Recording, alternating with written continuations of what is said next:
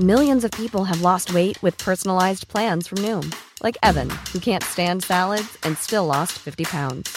Salads, generally, for most people, are the easy button, right? For me, that wasn't an option. I never really was a salad guy. That's just not who I am. But Noom worked for me. Get your personalized plan today at Noom.com. Real Noom user compensated to provide their story. In four weeks, the typical Noom user can expect to lose one to two pounds per week. Individual results may vary.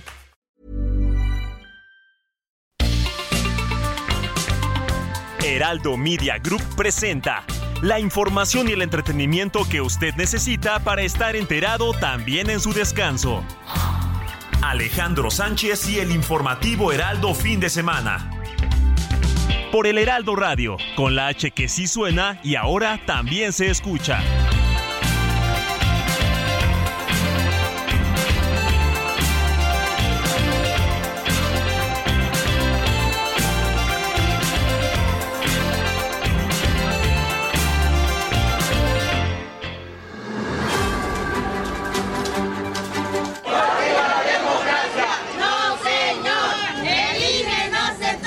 En sus manos, en su talento, en su experiencia, en su honestidad probada, se queda la posibilidad de que este país siga teniendo elecciones limpias. Ha sido un orgullo trabajar nueve años a su lado, hombro con hombro. Gracias de verdad y hasta siempre.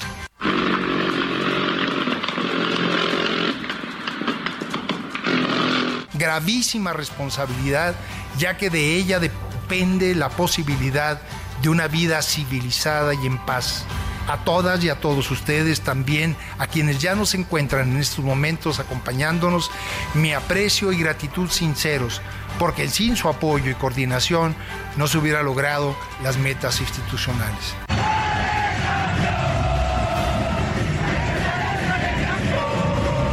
Muchas gracias, estimadas y estimados colegos, colegas colegas y colegos.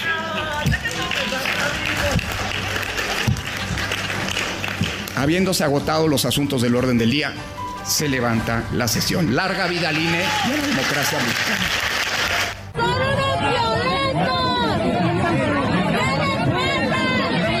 Hoy el INAI transita hacia una nueva y difícil época y será preciso cristalizar nuestra actividad con base en los cimientos edificados, no solamente de los fundadores, en particular del doctor Acuña. Las instituciones no existen ni funcionan por sí mismas.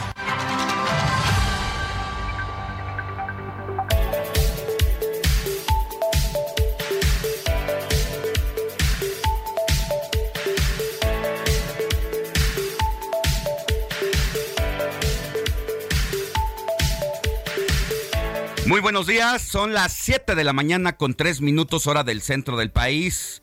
Yo soy Alejandro Sánchez y porque la noticia no descansa, estamos en el informativo de fin de semana del Heraldo Radio para llevarle lo más relevante sucedido en las últimas horas a nivel nacional e internacional. Mire, son las 7 de la mañana con 3 minutos.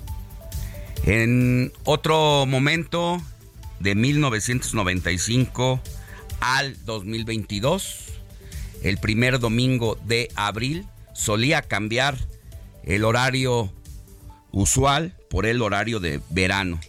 Por eso es que si usted tiene en su celular o en su reloj que son las 8 de la mañana con 4 minutos, no le haga caso porque ya está ocurriendo en diferentes usuarios, en diferentes personas que tienen eh, su dispositivo móvil en la mano están desconcertadas porque en algunos casos da las 7 de la mañana con 4 minutos como ocurre y como es el horario en este momento, pero muchos tienen la hora de 8 de la mañana con 4 minutos. Los dispositivos móviles en algunos casos adelantaron la hora porque no reconocen el nuevo horario en México y los memes no se hacen esperar. Esto está ocurriendo desde las 2 de la mañana y pues no le haga caso a su reloj si son las 8 con cinco minutos en este momento. Eh, bueno, pues así, así arrancamos la información. Hay muchas noticias en todos los ámbitos. Mire, apenas recientemente el consejero presidente del Instituto Nacional Electoral y otros tres consejeros, eh, con Lorenzo Córdoba, que estuvo al frente del organismo pues durante nueve años, Ciro Murayama, Adriana Favela y Roberto Ruiz dejaron el cargo de consejeros. Y ayer, una vez ya que pues prácticamente se llevaron sus cosas de las oficinas de viaducto, recibieron un mensaje contundente dos consejeros de ellos. Hablamos de Lorenzo, Córdoba, así como de eh, Ciro Murayama, diciéndoles, y Edmundo Jacobo, que era el secretario ejecutivo del Instituto Nacional Electoral, acusaron recibo porque el mensaje desde la Secretaría de Gobernación en voz de Adán Augusto López es vamos por ellos, vamos a investigarlos porque son responsables del el ejercicio indebido de recursos. Y de inmediato hubo respuesta que se veía venir, que estaban preparados para esa situación y vamos a ver qué es lo que ocurre más adelante.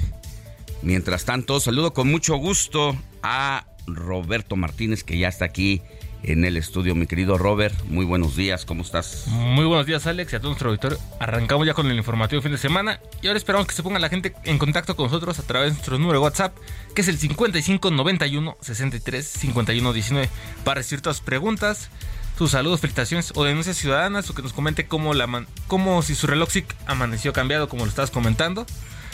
Aquí vamos a estar recibiendo tus preguntas. Y más porque Alex, justamente te lo platicaba antes de entrar al aire, me tocó ver las escenas de la gente en el camión de que se sorprendía al ver que su reloj se había adelantado. Estaban confundidos. Estaban muy confundidos porque decían, ¿cómo se adelantó? Supuestamente es un reloj un celular inteligente porque entró el cambio. Y era la discusión de que a ver quién tenía la razón, quién era el que tenía el horario correcto. Sí.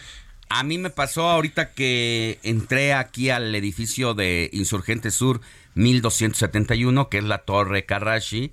Eh, la, la gente que trabaja, que está en la seguridad permanentemente aquí en el edificio, me decía, oiga joven, dígame la hora exacta porque estamos consternados, estamos confundidos, unos dispositivos dicen una hora, otros dispositivos dicen otra, y pues le decía, no, no se preocupe, son las 7, van a ser las 7 de la mañana.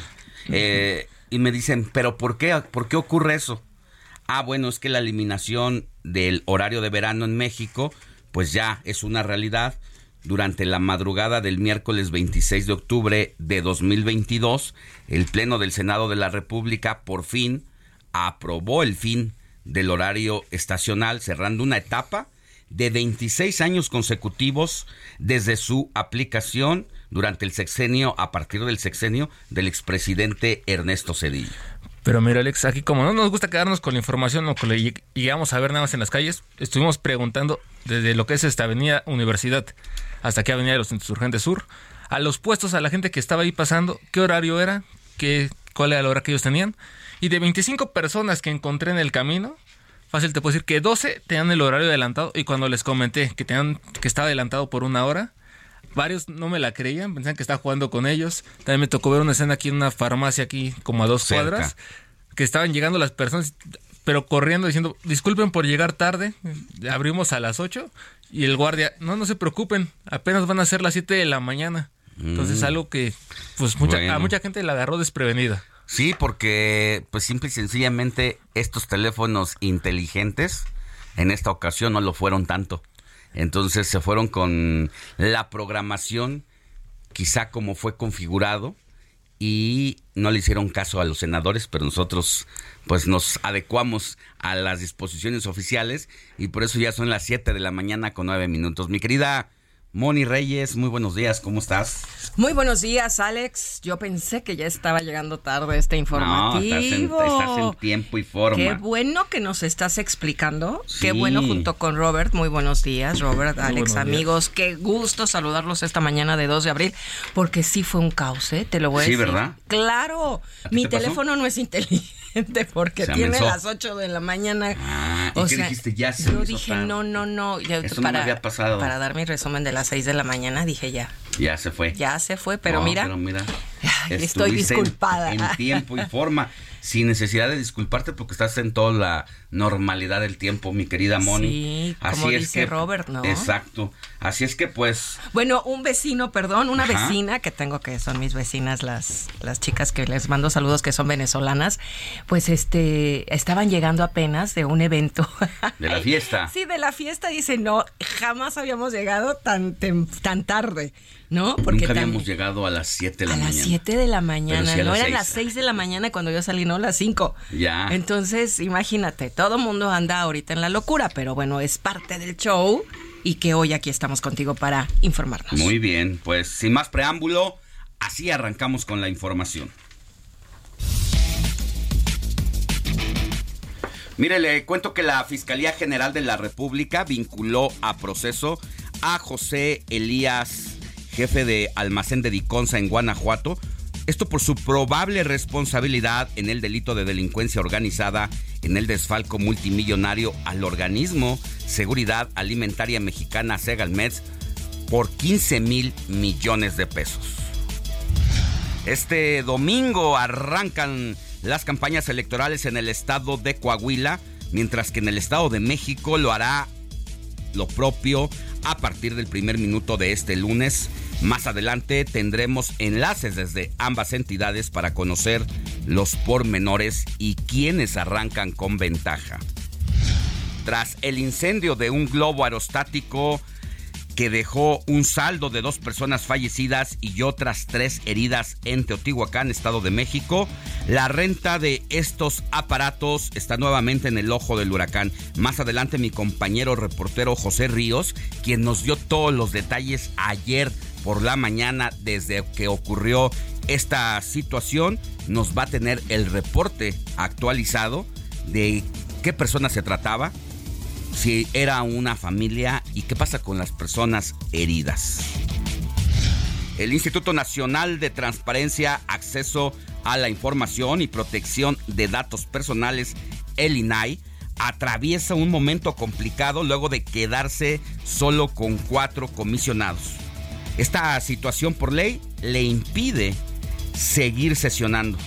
Más adelante vamos a hablar de todo esto con el ahora excomisionado Francisco Javier Acuña, quien incluso formó parte del grupo Oaxaca que le dio vida a este instituto y a la ley de acceso a la información para que nos cuente de su nueva vida y qué va a pasar con pues el Instituto Nacional de Acceso a la Información, porque independientemente de que ha terminado su periodo, él adelantó que va a seguir pues prácticamente empujando por los temas de la ley de acceso a la información. Mañana se cumple una semana de la tragedia en la estación migratoria de Ciudad Juárez, donde 39 migrantes murieron a causa de un incendio en su interior. Esto puso en evidencia las fallas del sistema migratorio en México y de esto vamos a hablar con el excomisionado del Instituto Nacional de Migración, Tonatiu Guillén. Y a propósito de lo ocurrido el lunes pasado en la estación migratoria de Ciudad Juárez, ¿cómo se vivió la tragedia de los migrantes en redes sociales? Nuestro experto y colaborador en estos temas, Pepe Galavis, nos compartirá importantes datos al respecto.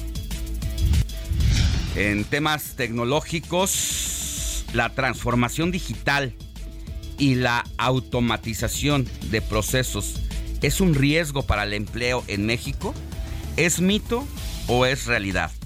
El especialista Enrique Martínez Robles nos lo dirá más adelante y nos va a explicar todas las ventajas, así como los posibles inconvenientes de esta situación.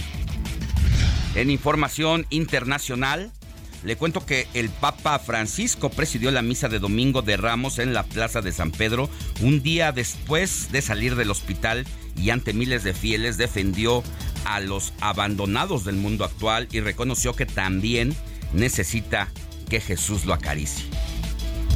A través de un comunicado, la dictadura de Corea del Norte condenó las grandes maniobras militares que Estados Unidos y Corea del Sur han llevado a cabo en los últimos días y aseguró que sus advertencias sobre el uso de su arsenal nuclear no son palabras huecas. Este fin de semana ha sido muy intenso en materia deportiva. América y León tuvieron un verdadero agarrón en el Estadio Azteca que incluso incluyó lo que pocas veces se había visto en el fútbol mexicano. Una agresión del árbitro a un jugador mientras le mostraba la tarjeta, le propinó un rodillazo en los testículos. Y bueno, no hubo una forma de sacarle la tarjeta roja al árbitro para expulsarlo de la cancha. Sin embargo, quienes saben de estos temas dicen que si se aplica el reglamento, el silbante podría estar fuera de la cancha y de los partidos por lo menos 15 jornadas. Vamos a ver qué pasa. De eso también vamos a hablar con nuestro compañero Jorge Mile y también para que nos cuente qué pasó en la Fórmula 1 con el Checo Pérez, que el día de ayer había salido en la última posición de toda la Fórmula 1. ¿Cómo le fue al Checo? De, de, eso, en la, en la quinta posición salió y vamos a ver cómo remontó o no remontó el Checo Pérez. Eso nos va a decir Jorge Mile. Así empezamos con la información. Sigue Alejandro Sánchez en Twitter, arroba Alex Sánchez MX.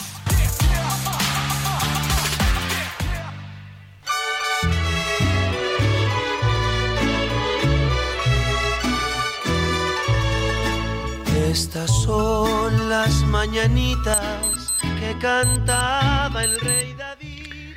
7 de la mañana con 17 minutos, hora del centro del país. Vale la pena repetir el horario no son las 8.17 como está en algunos dispositivos móviles que no hicieron su chamba de manera inteligente para mantener la hora usual, sino que se fueron con la finta de los últimos 25 años, desde que se adelantó una hora el horario para, según se dijo en su momento en el gobierno de Ernesto Cedillo, para ahorrar energía eléctrica. Pero bueno, mi querida Moni Reyes, ¿a quién tenemos que correr a abrazar? en este dominguito 2 de abril de 2023. Alex, confiemos en la tecnología. Digo. Pues mira, hoy nos falló. Hoy nos falló. Hoy nos falló la Mi reloj marcaba. justo hoy que vamos a hablar de los avances tecnológicos y cómo están cambiando el mundo.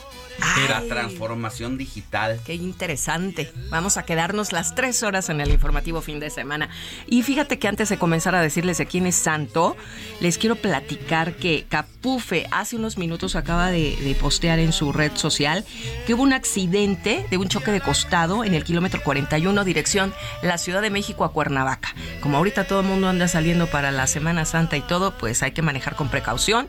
Quienes nos están escuchando en su auto, en el autobús, en la combi familiar, aguas, porque si van para Acapulco o para, digo, pues sí, para Cuernavaca o Acapulco, van a haber disminución de carriles, ¿ok? Bueno, pues ahora sí, ¿a quién vamos a festejar? ¿A quién crees, mi querido Alex? ¿A quién tenemos que A Paula. A Paula. Ah, un abrazo fuerte a nuestra querida amiga Paula Selene de Anda para ella y para todas las Paulas. Pues bueno, hoy es, hoy es santo de las Paulas, también es santo de Abundio, Diego, Domingo, ah, pues es domingo, ¿verdad? Pues si alguien nació un domingo, vaya nombrecito, muy bien, nunca se le va a olvidar. Eustacio, Víctor, mi amigo Vic, que está allá en Minatitlán, saludos mi Vic, Juan, María y Teodora. Todos ellos mártires, ¿eh? Todos ellos Pues un abrazo a Paulita García, hija de Sofía García. Un abrazo, mi vida hermosa. Acaba de cumplir años ocho añitos. Ay, delicia. Bueno, pues muchas felicidades, hermosa, y a todos, todos los que estén festejando algo bonito, importante. Vamos a ver de qué se trata su vida.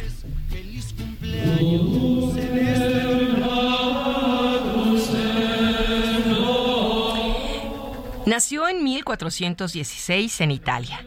Sus padres le llamaron así porque se encomendaron a San Francisco de Asís tras muchos años tratando de engendrar descendencia. Cuando era niña perdió la vista al caer gravemente enferma. Sus padres se encomendaron a Dios y éste les brindó la curación. En agradecimiento, con 14 años se marchó a Asís y ahí recibió la inspiración para convertirse en ermitaña, rezar y vivir en penitencia. Estuvo cinco años en el monte alimentándose solo con agua y hierbas silvestres y dormía sobre piedras. Pronto su historia se extendió y muchas personas adoptaron su modo de vida, por lo que construyó varias casas para las religiosas y en los conventos inauguró la Orden de la Cuaresma Perpetua. Cuentan que Dios bendijo a la santa con la capacidad de hacer milagros, curaciones y emitir profecías. Pasó el resto de sus días recorriendo ciudades e increpando a alcaldes, gobernadores, ministros y jefes de Estado por derrochar sus riquezas y no ofrecérsela a los pobres. Así es que fue director espiritual del hijo de Carlos VIII, quien fuera el futuro rey de Francia.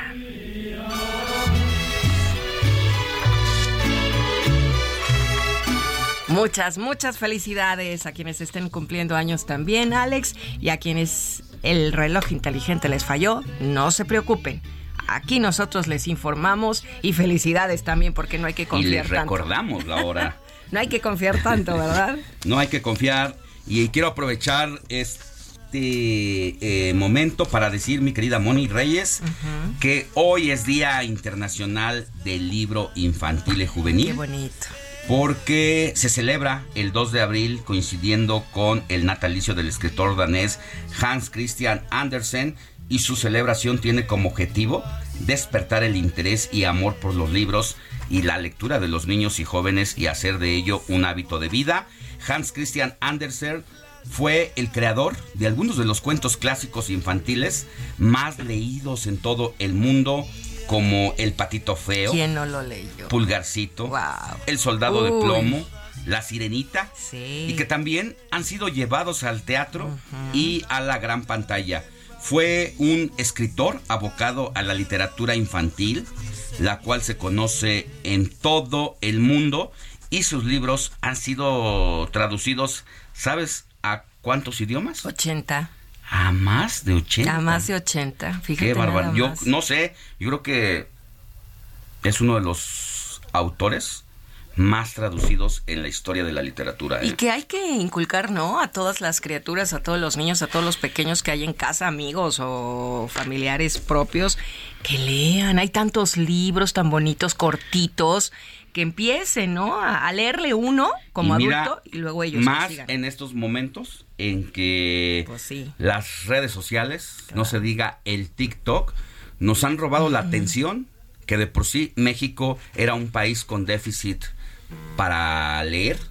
Ahora, a partir del uso desmedido de las redes sociales, la gente, incluyendo adultos, han dejado de leer mucho por concentrarse y pasar el tiempo en estas tendencias, en estas viralizaciones, y el ojo se está adaptando cada vez más a las imágenes para dejar las páginas de la lectura. Ajá, fíjate que, que el otro día comentábamos que es importante para empezar a gustarte la, la lectura que empieces o inicies con semblanzas. ¿Sabes a mí cuando me empezaron a llamar Sí, la los- atención. la atención? Bueno, mi mamá cuando yo era chica me compraba mucho que la Cenicienta, que la Bella Durmiente, muy ilustrados, muy coloridos y me los leía, luego yo los empecé a leer. Pero después hubo una pausa que como que estaba yo perdida en el ¿Con horizonte. qué regresaste? Pues con el libro de Ana Frank. Iba La yo en la- eh, eh, saliendo de la primaria. El loca- del holocausto. Del holocausto, sí, sí, de la Segunda Guerra Mundial. Sí, sí. eh, A partir de ahí, bueno, soy fan de la de la guerra, de la Segunda Guerra Mundial. Yo creo en mi vida pasada, no sé, anduve por allá o no sé qué pasó. Pero a partir de ahí, bueno, al- para el real, me encanta, me encanta leer. ¿Y a ti, Robert? Este, pues a mí siempre me ha gustado todo lo que son los cuentos infantiles, Ujú. eso- los típicos de Caperucita, de hasta los, las historias de Disney que fueron famosas de Pinocho, era de los libros que siempre se lo pasaba leyendo de chiquito. Pero mira, Alex, aprovechando que estamos hablando de temas infantiles, más adelante vamos a andar vamos a andar sorteando algunos boletos, unas pases dobles para ir a ver la obra de Miraculous. Más adelante, la función es hoy a la una y media de la tarde. Más adelante vamos a explicarles cómo se los pueden ganar. Wow. Bueno, y vamos a volver también después de una pausa con una información. Escándalo en Guadalajara. dos policías, hombre y mujer, no se cansaron hasta el golpear a un indigente. La noticia no descansa. Usted necesita estar bien informado también el fin de semana. Esto es Informativo El Heraldo Fin de Semana. Regresamos.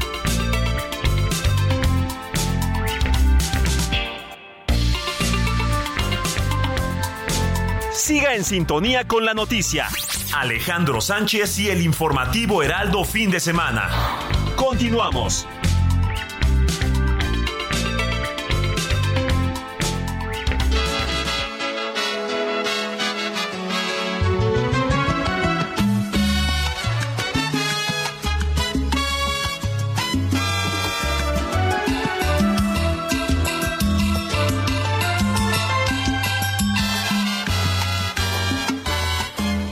Siento un vacío en mi vida, porque ya no volveré a verte.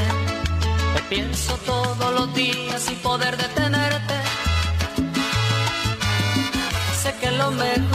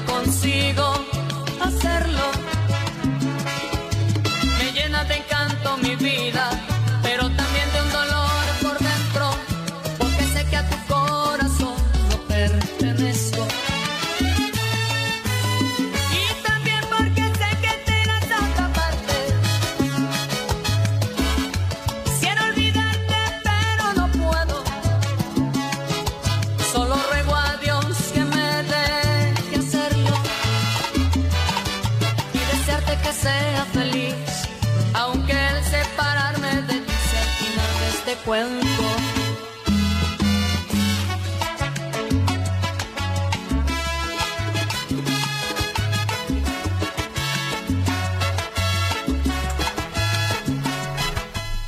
Ya estamos de regreso en el informativo de fin de semana. Son las 7 de la mañana con 32 minutos. Siguen las confusiones en torno al horario. Muchos dispositivos móviles no se actualizaron y se fueron con la finta. Sí. Como los últimos 25 años, el primer domingo de cada mes de abril se adelantaba una hora el reloj por el horario de verano. Es por eso que muchos dispositivos móviles se fueron con esa finta. Se habían acostumbrado. Exacto, pero desde octubre de 2022, el Congreso de la Unión fue primero la Cámara de Diputados y luego el Senado de la República que eliminó para siempre el horario de verano. Por eso es que son las 7 de la mañana con 33 minutos. Y No nos- se vaya con la finta. No, que porque seguimos recibiendo Mensajes. mensajes en En nuestro 5591 63 5119. 5591 63 5119, en donde nos dicen que en el norte sí hay cambio de horario, en algunos estados. Solo en la frontera. Solo en la Eh, Como. Baja California. Lo que es Texas, bueno, eso cambió desde antes, pero si estamos como que ahorita perdidos en el limbo, aguas. Ahorita decimos exactamente los estados de la República, que es en la frontera, eso sí, La franja. donde sí hay cambio de horario. De ahí en fuera, todo el centro del país, el sur del país, pues definitivamente No, ya no, ya se no. implementa el horario de verano. Se eh, le dijo adiós después de 25 años desde el gobierno de Ernesto Cedillo. Así es. Pero bueno, mi querido Héctor Alejandro Vieira, ¿qué nos trajiste en las efemérides Que también musicales? se te hizo tarde por el No consigo olvidarte. olvidarte. Lleva, lleva destinataria. Sí. O destinatario. No, es muy buena canción. O destinatarie. No, porque de hecho esta canción ya me gustaba desde mucho antes de. Desde antes Pero hoy te gusta más. Antes de- Hoy te conocerla. gusta más. No, está buena. ¿Y tú, Ya me Alex? ¿Lleva destinatario? Alex. Yo estoy, no, no, no. Yo permanentemente la traigo aquí en la cabeza. no puedo olvidar, ¿ah? Pues yo-. Y la veo, que es lo más ¿En importante. serio? Lo principal, Claro. por supuesto. Ay, pues yo. Debe de ser. Me costó mucho, pero lo logré. Ay, qué bonito. años. Pues yo los felicito a ustedes. En fin, vamos el doctor, seguimos buscando no, al doctor. ya, el doctor ya no, ya quiero un piloto. Vamos a darle Aviador. oportunidad, un- una, una más al doctor. Ok, doctor, llámame. Pórtate. Repórtate conmigo. Te esperan tus familiares en el túnel número 30. A ver, hazle, hazle como de supermercado. ¿Cómo se llama el doctor? El Salvador Oviedo. A los familiares del doctor Salvador Oviedo le esperan sus familiares en el túnel número 30. Mal. A los familiares del doctor, no. Atención. Le espera Mónica Al Reyes doctor directo. Ajá. en la cabina del Heraldo. Así es. Con los ok. brazos Emulando al gran Melquiades Sánchez Orozco en paz descanse. Claro. extraordinario Bueno, pues ahora sí vamos a bailar. Y pues vamos a bailar, mi Alex, porque, bueno, este, este tema, aparte de que es muy, pues, romántico, muy emotivo en su letra, su título lo dice, No consigo olvidarte, pues es uno de los también clásicos de la salsa, como ya es tradición aquí en el informativo de fin de semana, y por eso estamos abriendo la selección musical de hoy con este tema, que es interpretado por la agrupación colombiana La Sabrosura Orquesta. Esta canción forma parte de su disco homónimo lanzado en 1992, es decir, ya tiene 31 años este tema, pero la verdad es que no pasa de moda, está buenísimo. Y un dato que me llamó la atención, apenas me enteré justamente cuando preparé la selección musical esta semana, el vocalista de esta agrupación, que es a quien estamos escuchando precisamente, Hugo Alberto Zapata, falleció desde 1995, Alex. De esas noticias que sí me sorprende porque, digo, yo escuchaba la canción desde hace años, pero nunca me imaginé que su vocalista había fallecido. Falleció lamentablemente en un accidente eh, de motocicleta con su esposa, ambos O lamentablemente sea, fallecieron. en el momento en que estaba sonando, bueno, ya tenía tres años esta, esta canción, pero estaban en, en su momento. en su apogeo exactamente mi querido Alex y pues mira lo que son las cosas pero bueno nos dejó esta esta gran canción este gran tema y que bueno siempre es siempre nos pone de buenas y justamente les he de confesar eh, hace unos días la venía escuchando precisamente en mi coche en la nochecita venía yo precisamente de regreso de aquí del Heraldo y curiosamente en el en mi memoria USB donde tengo toda mi música Mira. salió y la venía yo escuchando en la semana Bueno, pues allí está este tema romanticón, ¿no? Romanticón, Exactamente. no consigo olvidarte de la sabrosura orquesta. Así es, mi Alex, y más adelante tenemos más sorpresitas musicales, como siempre. Volvemos más adelante, mi querido Héctor. Claro que sí, mi Alex Moni, seguimos pendientes.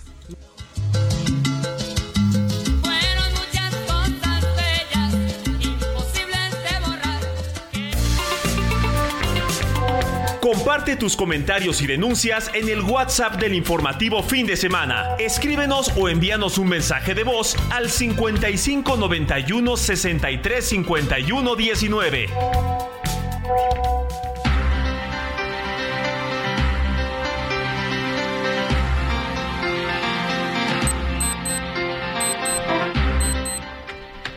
Siete de la mañana con 37 minutos hora del centro del país. Vámonos con Jorge Mile que nos tiene un resumen de la jornada deportiva de este fin de semana. Deportes con Jorge Mile en el informativo Heraldo fin de semana.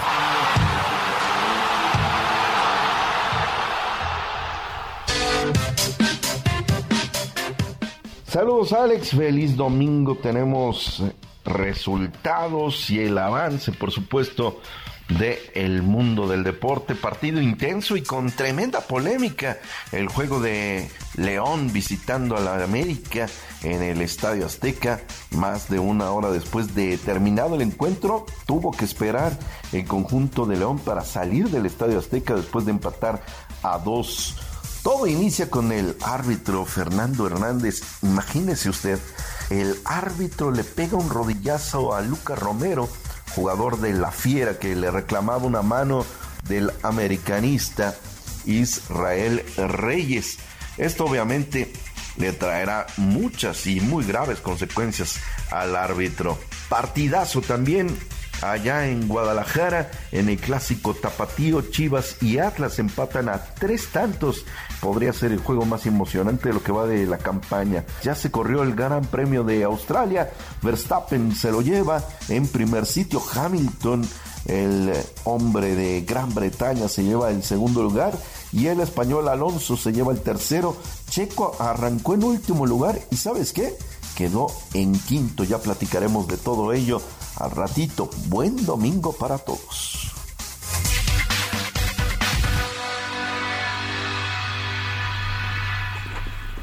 Gracias, mi querido Jorge Mile. Más adelante volvemos contigo para que nos des pues el desarrollo de esta jornada deportiva, tanto en el ámbito del automovilismo como en el fútbol mexicano. Mire, vamos a pasar a la información. Le tengo desafortunadamente el reporte actualizado de lo que ocurrió el día de ayer en Teotihuacán, una tragedia. Imagínese usted que va con sus hijos a pasar un buen fin de semana a esta zona de las pirámides, alquila un globo aerostático para darse un paseo, tener una vista privilegiada desde las primeras horas de el sábado. Y cuando está a miles de metros y después de haber eh, iniciado el despegue, su globo aerostático se incendia. Va usted, su esposa o usted y su esposo y su hija y el operador de este globo aerostático. Y sabe que el incendio pues prácticamente lo tiene amenazado. La niña de 16 años decidió lanzarse y es la única sobreviviente. Pero vámonos con Pepe Ríos, que el día de ayer, todavía antes de salir del aire de este informativo de fin de semana, nos daba la información y que no ha dejado la lamentable historia para actualizarla. Adelante, Pepe Ríos, buenos días. ¿Qué tal Alejandro? Buenos días, te saludo con gusto a ti a quienes nos ven y escuchan por la señal del Heraldo Media Group y bueno, te doy actualizaciones sobre este lamentable incidente que ocurrió ayer en el municipio de Teotihuacán en donde pues el incendio de un globo aerostático cobró la vida de dos personas y dejó herida a otra persona más. Hay que apuntar que pues bueno, entre las víctimas pues era una familia que provenía de la Ciudad de México y que tenía la intención de pasar pues un sábado eh, a gusto turístico en el municipio de Teotihuacán sin saber que terminaría en este triste desenlace. Y déjame informarte que hasta el momento, y como lo comentábamos ayer por la mañana, pues existe un hilo de irregularidades en torno a este servicio de globo aerostático en este municipio. Y permíteme comenzar a informarte que la Federación de Globos Aerostáticos de Teotihuacán aclaró por la tarde de ayer que la aeronave afectada no pertenecía a su gremio, que la cual cuenta con permisos de operación y regulación. En un comunicado, Alejandro, pues bueno, este organismo lamentó los hechos que derivó en el accidente y la pérdida de vidas humanas, en donde pues emitieron también sus profundas y sinceras condolencias a los familiares de las víctimas de este hecho desafortunado. Por otro lado, te informo que el gobierno del Estado de México también dio su postura al respecto y comenzó los apoyos a, a la familia que sufrió este percance, en donde pues desafortunadamente se trataba, como te comentaba, de una familia de dos padres de familia y su hija, quien pues lamentablemente quedó en estado de orfandad por esta situación. Al respecto, pues bueno, las autoridades mexiquenses darán eh, la atención jurídica y psicológica, así como el apoyo al personal médico y de salud de la menor para brindar todo el apoyo y el respaldo de este percance. Por otro lado, las autoridades aún siguen indagando sobre los permisos que tenía este artefacto volador, el cual presuntamente pertenecía a una empresa que contaba con un autocinema en este municipio. Van a seguir eh, pues arrojando diversos este, hallazgos sobre esta situación en los próximos días para eh, pues tratar de regular esta situación. Como te comentaba ayer, el ayuntamiento de Teotihuacán aún no tenía eh, avances y sobre todo eh, una actualización sobre quiénes pueden brindar este servicio y quiénes no, el cual pues bueno tuvo que ocurrir este trágico desenlace para que las autoridades pusieran manos a la obra. Este es el informe que te tengo Alejandro desde el Estado de México. Buenos días y seguimos pendientes. Muchas gracias Pepe Ríos. Pues una lamentable noticia, la que prácticamente conmocionó el día de ayer a la opinión pública, mi querida Moni Reyes, por lo que representa este tema de los globos aerostáticos. La Federación de Globos Aerostáticos de Teotihuacán aclaró que esa aeronave afectada no pertenecía al gremio, que cuenta con los permisos de operación y regulación. Y yo otra vez, una tragedia destapa que hay corrupción, malos manejos, que hay malos manejos, algo así como lo que ocurrió en su justa dimensión allá en Ciudad Juárez con el incendio eh, dentro de la oficina migratoria que cobró la vida de 39 personas. ¿Qué es lo que revela esa situación? Que hay empresas de seguridad trabajando al margen de la ley, que cobraron un dineral al gobierno federal para que hubiera precisamente vigilancia con 500 trabajadores es lo que se cobraba y al final se descubrió tras ese incendio que solamente había cuatro guardias de seguridad y bajo qué circunstancias. En su justa dimensión ahora en el tema de Teotihuacán pues esto revela que quién lo supervisa y si porque me imagino que sí debe haber alguien del municipio o del estado que los deja trabajar y les ha de cobrar una lana eh, sin cumplir con todas las medidas reglamentarias. Ayer que nos enteramos de esta tragedia, Alex, en la mañana, en torno a, al fallecimiento de estas dos personas del matrimonio, el señor José y la señora Viridiana y Regina la chica, bueno, pues empiezan a surgir informaciones respecto a que era una empresa que, que no coincide con las bien localizadas, con las bien establecidas ahí en esa zona, que sin duda alguna también dicen que huyó el dueño, el que les rentó este globo, globo, aerostático y a lo mejor eran conocidos o algo por el estilo porque estaban como muy confiada esta familia en, en, estar subiéndose a volar y a ver toda esta maravillosa zona de Teotihuacán. Postearon una foto, ¿no es así Robert? Que postearon la foto y, y, que pues fue la última que se tomaron ellos tres. Exactamente, Moni. Pero Moni, Alex, ¿ustedes tienen la, saben cuánto cuesta ¿Cuál es el precio de viajar en globo ahí en Teotihuacán? ¿Por persona cuánto? Por persona, mucho más. Desde 2.500 a los 8, ah, digo, a lo, de 2.500 a 2.800 pesos. o si quieres ir en un viaje ya, digamos, un vuelo privado donde nada más vayas hoy seis, seis personas conocidas, tiene un costo hasta de 13.800 pesos el viaje. Oye, este era privado, ¿eh? Porque no iban varias personas, solo la familia. Incluso la Federación de Globos Aerostáticos de Teotihuacán emitió un comunicado precisamente para deslindarse de este globo que se accidentó y en su escrito también detallan que actualmente se constituyen por un total de ocho empresas que elaboran dentro de todos los marcos legales, regulatorios aplicables y vigentes conforme a las leyes, los reglamentos, las normas y las circulaciones establecidas por la Autoridad Aeronáutica Mexicana, las autoridades locales y estatales.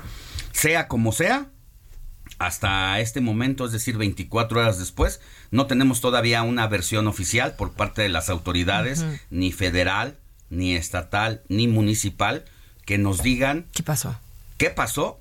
Y quién se va a ser responsable Sobre todo. porque no hizo su trabajo sí. y si lo hizo pues Ajá. ¿por qué dejaron operar estas empresas? Fíjate que hay testigos que dicen que el globo iba subiendo pero o sea, tenía poquitos metros del, del, del, piso. Ajá, poquito. Se empieza a incendiar y el globo sigue subiendo, que es lo peor. En lugar de, descender, por incendiados. por eso la chica y su mamá intentan aventarse, claro que con ya sabemos los resultados, pero llevaba poquitos metros. Ahora, ¿cuánto dura un paseo en globo? Es lo que yo también quisiera saber. Bueno, pues hay muchas dudas que tenemos que ir eh, resolviendo a partir de la información que nos dé precisamente pues la autoridad, pero en tanto no lo haga, pues quedan muchas interrogantes en el aire.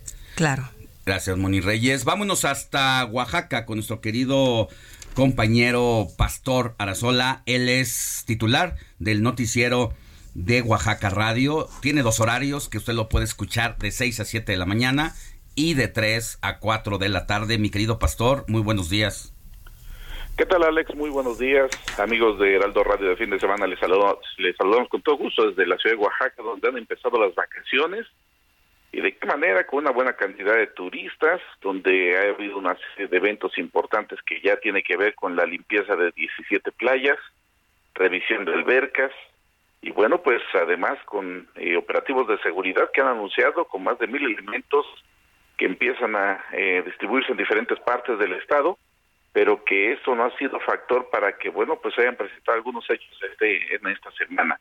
Déjame te comento que, eh, bueno, pues en cuestión de seguridad, mientras anunciaban estos operativos, bueno, pues lamentablemente se han presentado en los últimos días algunos eh, crímenes que han impactado a la sociedad y sobre todo, por ejemplo, rumbo al Istmo de hay una parte donde forzosamente tienes que hay un paradero para poder disfrutar de buena comida, bueno, pues un eh, empresarios restauranteros fueron ejecutados en su propio negocio, una situación que causó alarma, y si a eso le sumamos que también muy cerca de unos juzgados federales de aquí de la ciudad de Oaxaca, pues alguna mente criminal fue a instalar pues como una broma de mal gusto, pues algunos como especie de cartuchos hechos de carrizo, llenos de pólvora y conectados a unos cables, movilizó a la Defensa Nacional, movilizaron a las corporaciones policíacas, con grúas quitaron vehículos que estaban estacionados muy cerca, desalojaron a eh, familias de sus viviendas, pensando que era pues un artefacto explosivo, algunos cartuchos de dinamita, que después se comprobó que solamente pues estaban rellenos con pólvora, pero no era mayor el problema, pero esto obligó una gran movilización, y esto por supuesto que fue condenado por la sociedad y por las mismas autoridades, que ahora pues a través de las cámaras de videovigilancia están buscando quién fue la persona que hizo esta broma de mal gusto, pero que insisto que movilizó a todas las corporaciones policíacas. Y bueno, pues eso también les sumamos este fin de semana. El pasado viernes estuvo aquí el senador de la República, Ricardo Monreal. Llamó la atención porque hubo un respaldo simulado por parte de pues morenistas que acudieron a un evento donde pues llamó la atención por las declaraciones que daba donde eh, dijo que él es un aspirante natural a la presidencia de la República y lo que sí le pidió también al gobernador de Oaxaca es que no ponga eh, todos los huevos en una sola canasta. Dijo, hay que distribuirlos, que pueda abrirse una posibilidad. Dijo, yo soy un rebelde con causa, no soy corcholata y tengo aspiraciones en donde, pues dijo, lo que yo sí me comprometo es hacer un cambio total en el país donde lamentablemente reconoció que el crimen organizado ha crecido, el narcotráfico, y dijo pues tenemos que hacer muchas cosas en relación a este asunto, a lo que hoy se vive. Dijo estar mejor preparado que cualquiera de los otros demás aspirantes, pero insisto, fue un evento al cual, bueno, pues hubo declaraciones interesantes. Dijo, aparte que yo soy el mejor preparado, yo no tengo cadáveres en el closet, es lo que dice Ricardo Monreal en su visita a Oaxaca, que se dio este pasado viernes en todo ese tipo de acciones de comentarte rápidamente, Alejandro, también otra situación que es eh, realmente lamentable.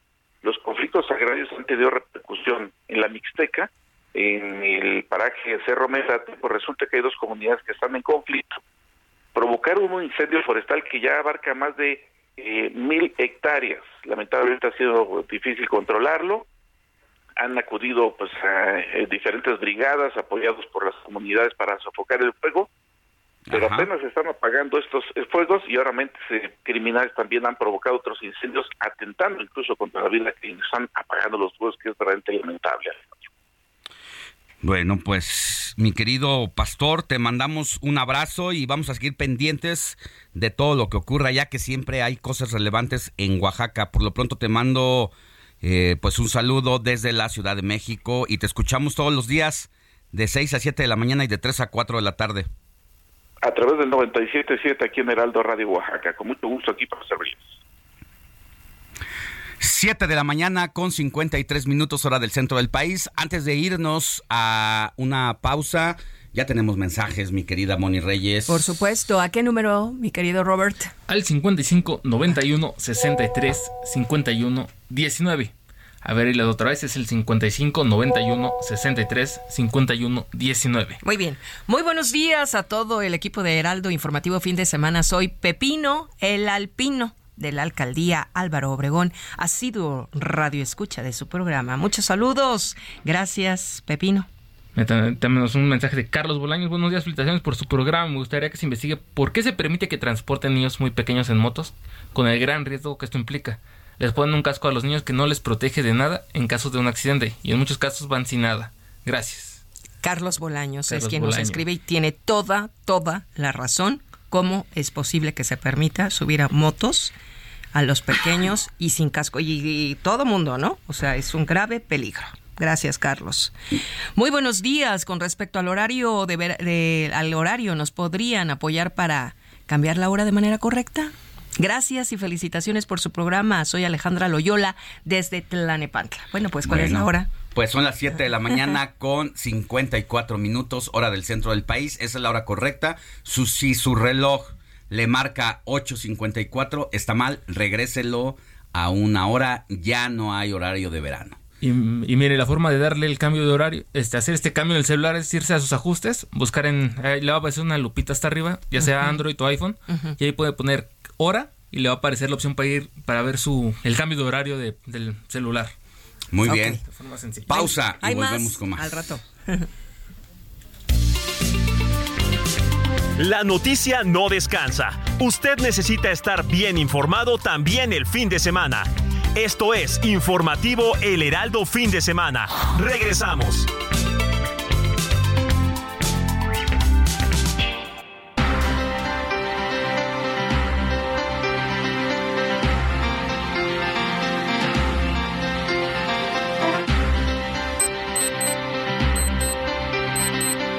Son las 8 de la mañana con 3 minutos hora del centro del país. Seguimos en el informativo de fin de semana y nuevamente nos siguen preguntando la hora 83, no 93. Decías, Roberto Martínez, nuevamente que nos dicen cómo debo cambiar el horario a mi celular si es que les está marcando mal, que de acuerdo a una encuesta que hicimos esta mañana, tú te tomaste la molestia de platicar con 25 personas antes de que llegaras aquí al informativo de fin de semana y la mitad resultó que sus dispositivos móviles se alteraron. Exactamente, Alex. Parecía que ellos tenían un horario adelantado, una hora más, y ya varios estaban con las prisas de llegar rápido a su trabajo. Sí. Y la, la forma para cambiar el horario a su teléfono, ya sea, un, sea de la marca iPhone o sea Android, es yéndose a sus ajustes, en la parte... Es, en los eh, ajustes en el celular es donde está un- una especie de engrane. Exactamente. Le das clic. Exactamente. Depende del celular, le va a aparecer un diferente dibujo. pero Una en sí es lupita. un engrane. Y al abrir los ajustes, en la parte superior derecha va a aparecer una especie de lupita. Ahí le pueden picar para que vayan directo al... Le Ok. ponen hora o cambiar hora. Ok. Ya les va a mandar directamente al, al área de la configuración De para que le cambien el horario. Ya. Y tiene ahí, es que lo curioso es que tiene una pestañita que te dice cambio automático. O sea que ya lo que siempre pasa de que te duermes solito debería de cambiar. Ahí eso se lo desactivas por el momento Ya. porque no tiene ese no tiene esa función y le puedes ya modificar para trazar Le una- la- regresas una regresar la hora. Sí, recordarle al auditorio que en durante 25 años, el primer domingo de cada mes de abril, se adelantaba el dispositivo, el dispositivo móvil una hora de manera automática porque así funcionaba. Durante 25 años lo hicimos. el horario de verano, pero Claro. ya no existe. Ah, oye, ¿y, y quiénes son los que sí lo adelantaron? Los que los estados que colindan al sur de Estados Unidos con México, ¿no? Ah, ah, es que hay por lo menos cinco entidades federativas, Ajá. pero no son todos los estados, solamente son algunos municipios Ajá, que de están pegados estados. a la frontera. De esos y estados. son algunos municipios de estos cinco estados. Son algunos municipios que están en Baja California, Chihuahua, Coahuila, Nuevo León y Tamaulipas. Todos los están pegados a Y- la frontera. Son los que cambiaron de horario. Son los que todavía Así tienen cambio de horario. hablando de hora, aquí en México son las 8 de la mañana con 6 minutos. En París son las 16 horas con 6 minutos. En Pekín ya es de noche, 22 horas con 6 minutos. Nueva York, las 10 de la mañana, Alex, con 6 minutos. Londres, las 15 de la tarde, eh, con 6 minutos. Y bueno, en Tijuana, mira, para, digo, yo ya me fui muy internacional, pero en Tijuana, que colinda, ¿no? Con, con esta franja fronteriza, son las 7 de la mañana con 6 minutos. Ah, mira. Bueno. Pues mi querida Moni Reyes, más adelante vamos a seguir eh, dando la hora todo el tiempo y si es necesario, mi querido Robert, repetimos la forma en que hay que actualizar el horario en los dispositivos móviles. Por lo pronto, iniciamos la segunda hora de información aquí en el informativo de fin de semana. Estamos juntos hasta las 10 y decirle todo lo que vamos a tener. En un momento vamos a hacer enlace con Mayeli Mariscal hasta Jalisco porque el día de ayer se viralizó un video que ha indignado en redes sociales, sobre todo a los usuarios de Guadalajara allá en la entidad de Jalisco. Y es que fueron exhibidos dos policías, un hombre y una mujer de dicha localidad que ejercieron abuso, yo digo que tortura, en contra de un hombre en situación de calle que lo único que hacía era estar sentado recargado en una pared de eh, el hospital del IMSS de la clínica 89 esto en las avenidas de Chapultepec y España en la colonia moderna. Ahí descansaba este hombre en situación de calle cuando una mujer policía uniformada se le acerca y le deja ir todo el peso de su bota en la pantorrilla hasta que prácticamente hace llorar al hombre el policía llega y le comienza a golpear hasta el cansancio en la cara.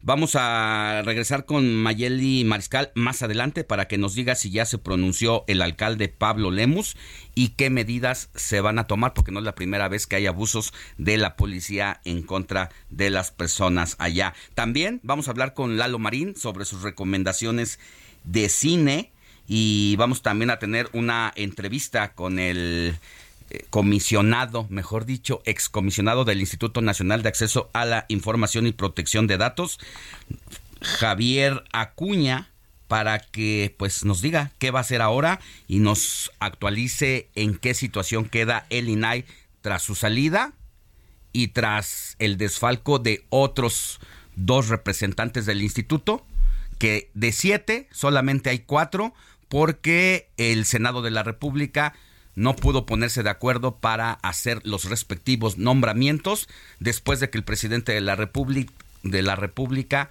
vetó dos designaciones y de esta manera pues deja en la inoperancia total al Instituto Nacional de Acceso a la Información, mi querida Moni. Tenemos aquí, Alex, información que, que nos llega que dice que eh, hay un choque, hubo un choque en Querétaro, donde tres personas perdieron la vida y al parecer son las chicas que viajaban en el equipo de fútbol femenil Las Cobras. es una información que va en desarrollo de última hora. de última hora y bueno, vamos a, a empezar a corroborarlo. ¿no? actualizarlo para darles más información. Mientras tanto, seguimos en el informativo de fin de semana. Sigue a Alejandro Sánchez en Twitter, arroba Alex Sánchez MX.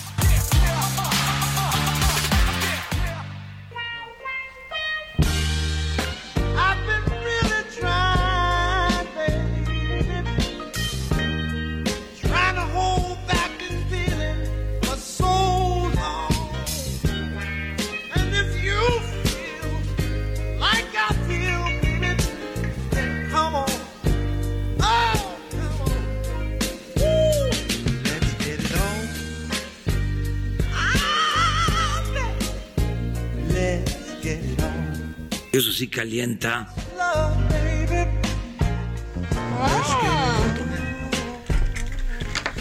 Quique, Quique, ¿cómo te pasó, portas, Quique, Quique? operador? ¿Eh? Nos veniste con todo, maldad. veniste con todo. ¿Qué estamos escuchando, mi querido Héctor? Pues ¿Por qué te un clásico de los romántico? 70 Ahora sí le dimos un giro muy radical, mi Alex, porque... Pues sí, pero no andas perdido, llevas tu secuencia radio de, de aquí en radio de tus efemérides, ya, ya te entendí por dónde vas. ¿Verdad? Ya, ¿Eh? ya encontraste el ¿Cómo se meollo del asunto. ¿Cómo se llamó la pasada canción? No consigo olvidarte. Y ahorita pones esta. Let's get it on. Ah, Dejémonos ir. Vámonos tendidos en pocas palabras, mi Alex. Venga. Di- dicho coloquialmente aquí en México. Y pues, ¿por qué estamos escuchando este tema Let's Get It On? Pues estamos recordando al productor, músico, instrumentista, cantante, o sea, es de todo. Marvin Gaye, quien nació precisamente un 2 de abril de 1939, es decir, estaría cumpliendo 84 años. Lamentablemente, pues ya falleció desde el 1 de abril de 1984. Mira qué coincidencia, un día antes de su cumpleaños nos dejó Marvin Gaye, pero pues nos dejó su legado musical. Este tema que estamos escuchando, como les comentaba, Let's Get It On, forma parte del disco del mismo nombre, lanzado en 1973, es decir, hace 50 años.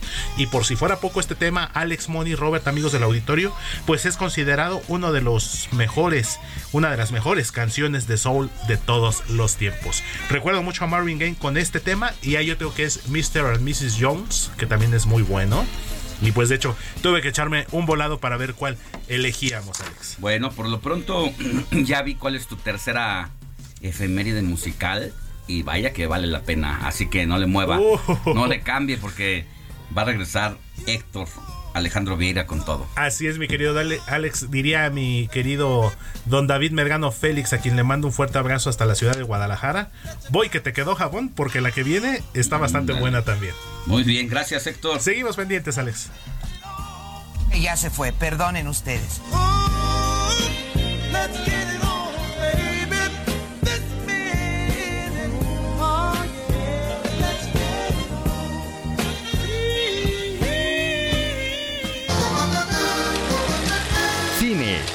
con Eduardo Marín. De rodillas. Bueno, ya, córtamela. De una vez, hazlo.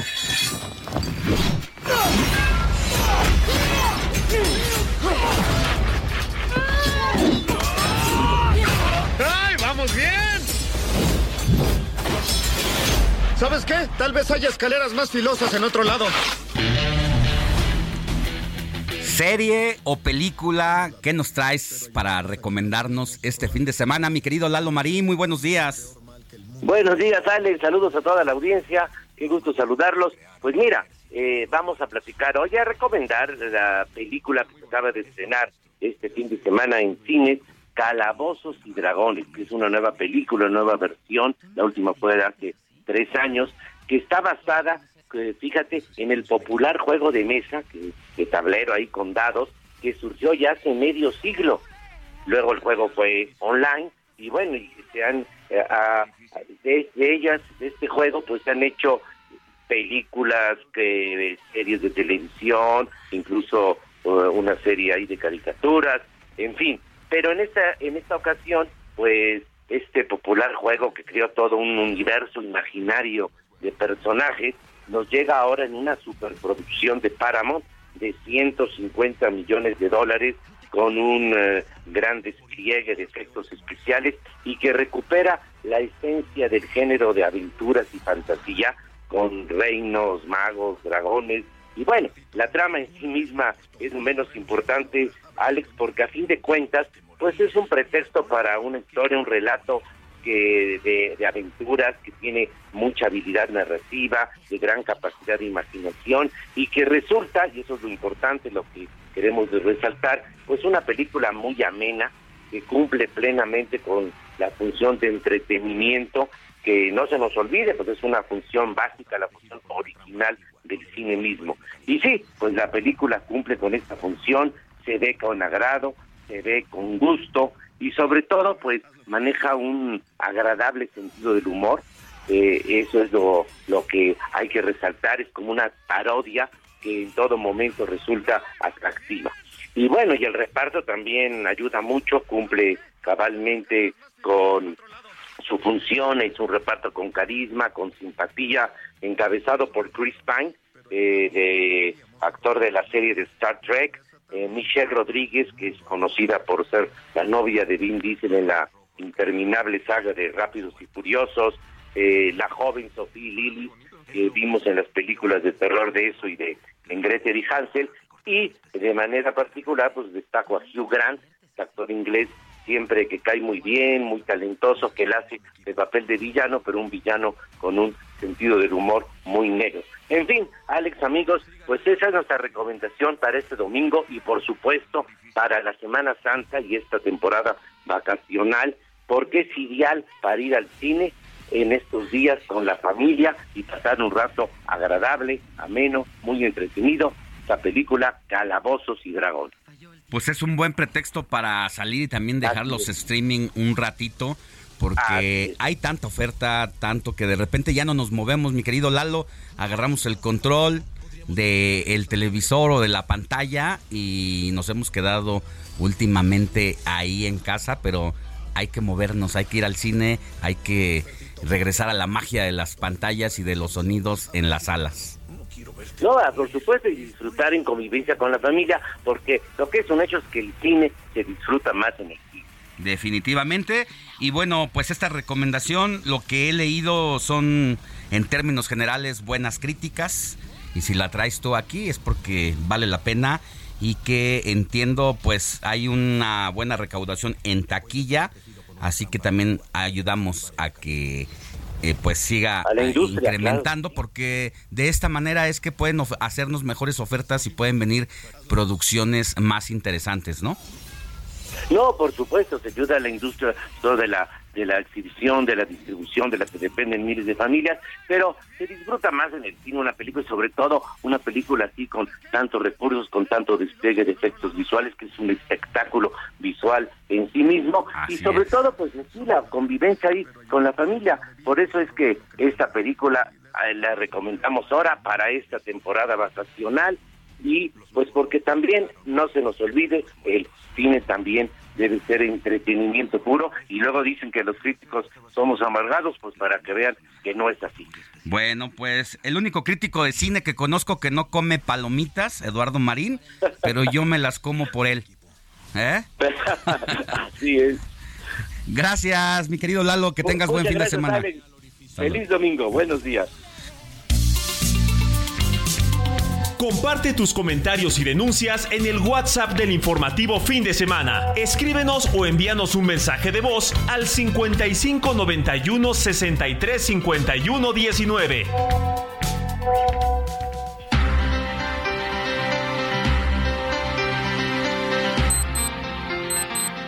8 de la mañana con 18 minutos hora del centro del país. Vámonos hasta Jalisco.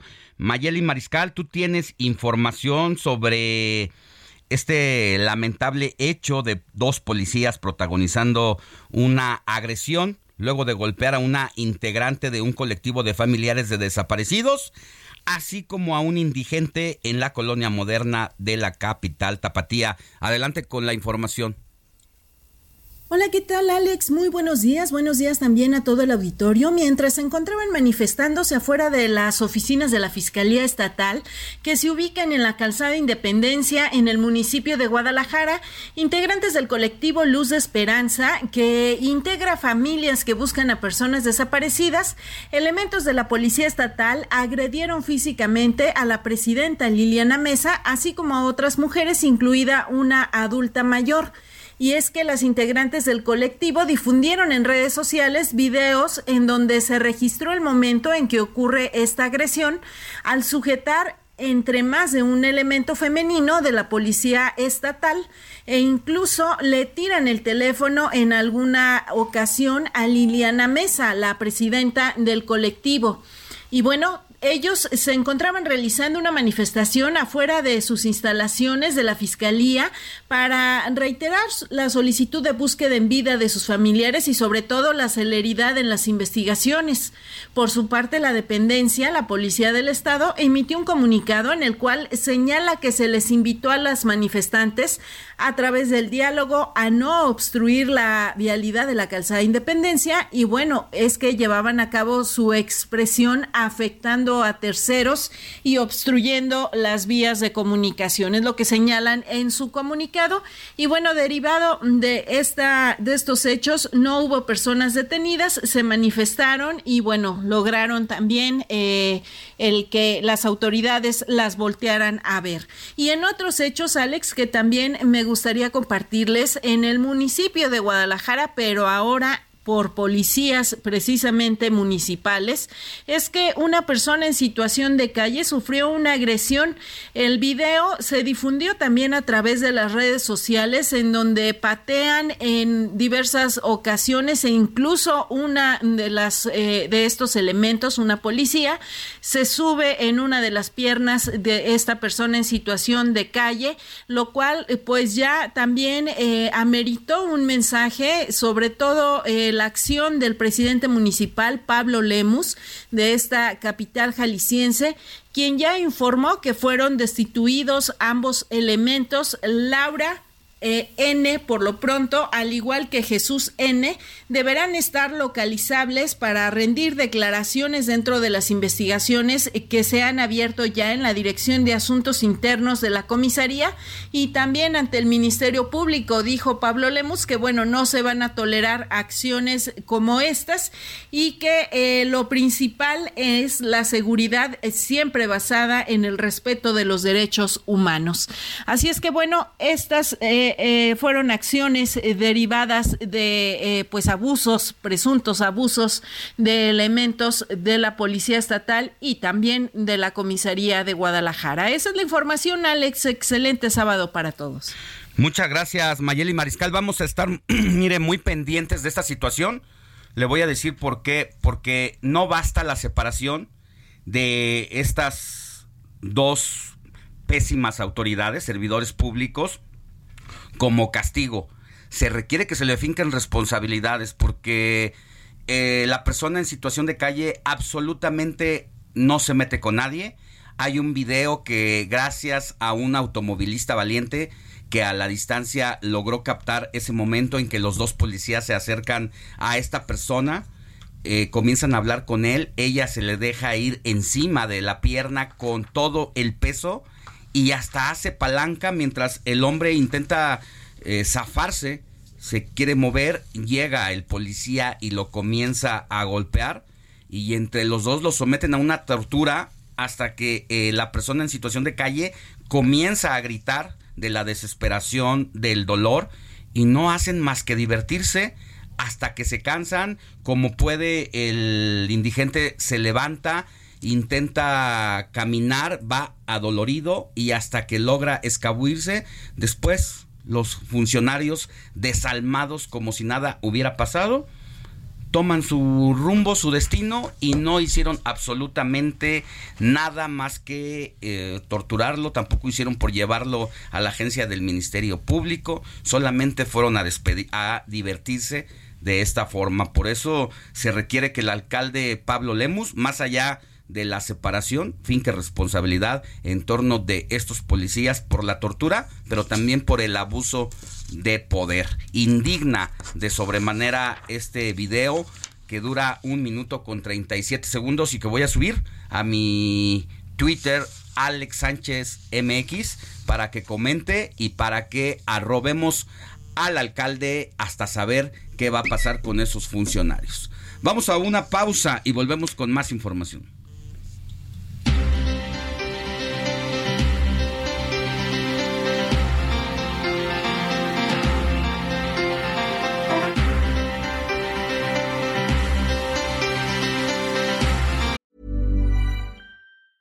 Hey, it's Ryan Reynolds, and I'm here with Keith, co star of my upcoming film, If, only in theaters, May 17th. Do you want to tell people the big news? All right, I'll do it. Sign up now and you'll get unlimited for $15 a month and six months of Paramount Plus Essential Plan on us. Mintmobile.com slash switch. Upfront payment of $45 equivalent to $15 per month. Unlimited over 40 gigabytes per month. Face lower speeds. Videos at 480p. Active Mint customers by 531.24 get six months of Paramount Plus Essential Plan. Auto renews after six months. Offer ends May 31st, 2024. Separate Paramount Plus registration required. Terms and conditions apply if rated PG.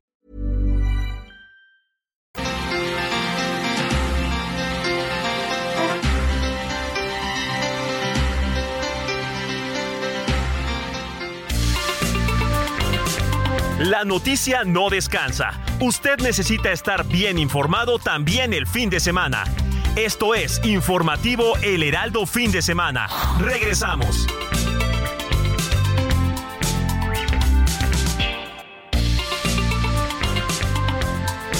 Siga en sintonía con la noticia. Alejandro Sánchez y el Informativo Heraldo Fin de Semana. Continuamos.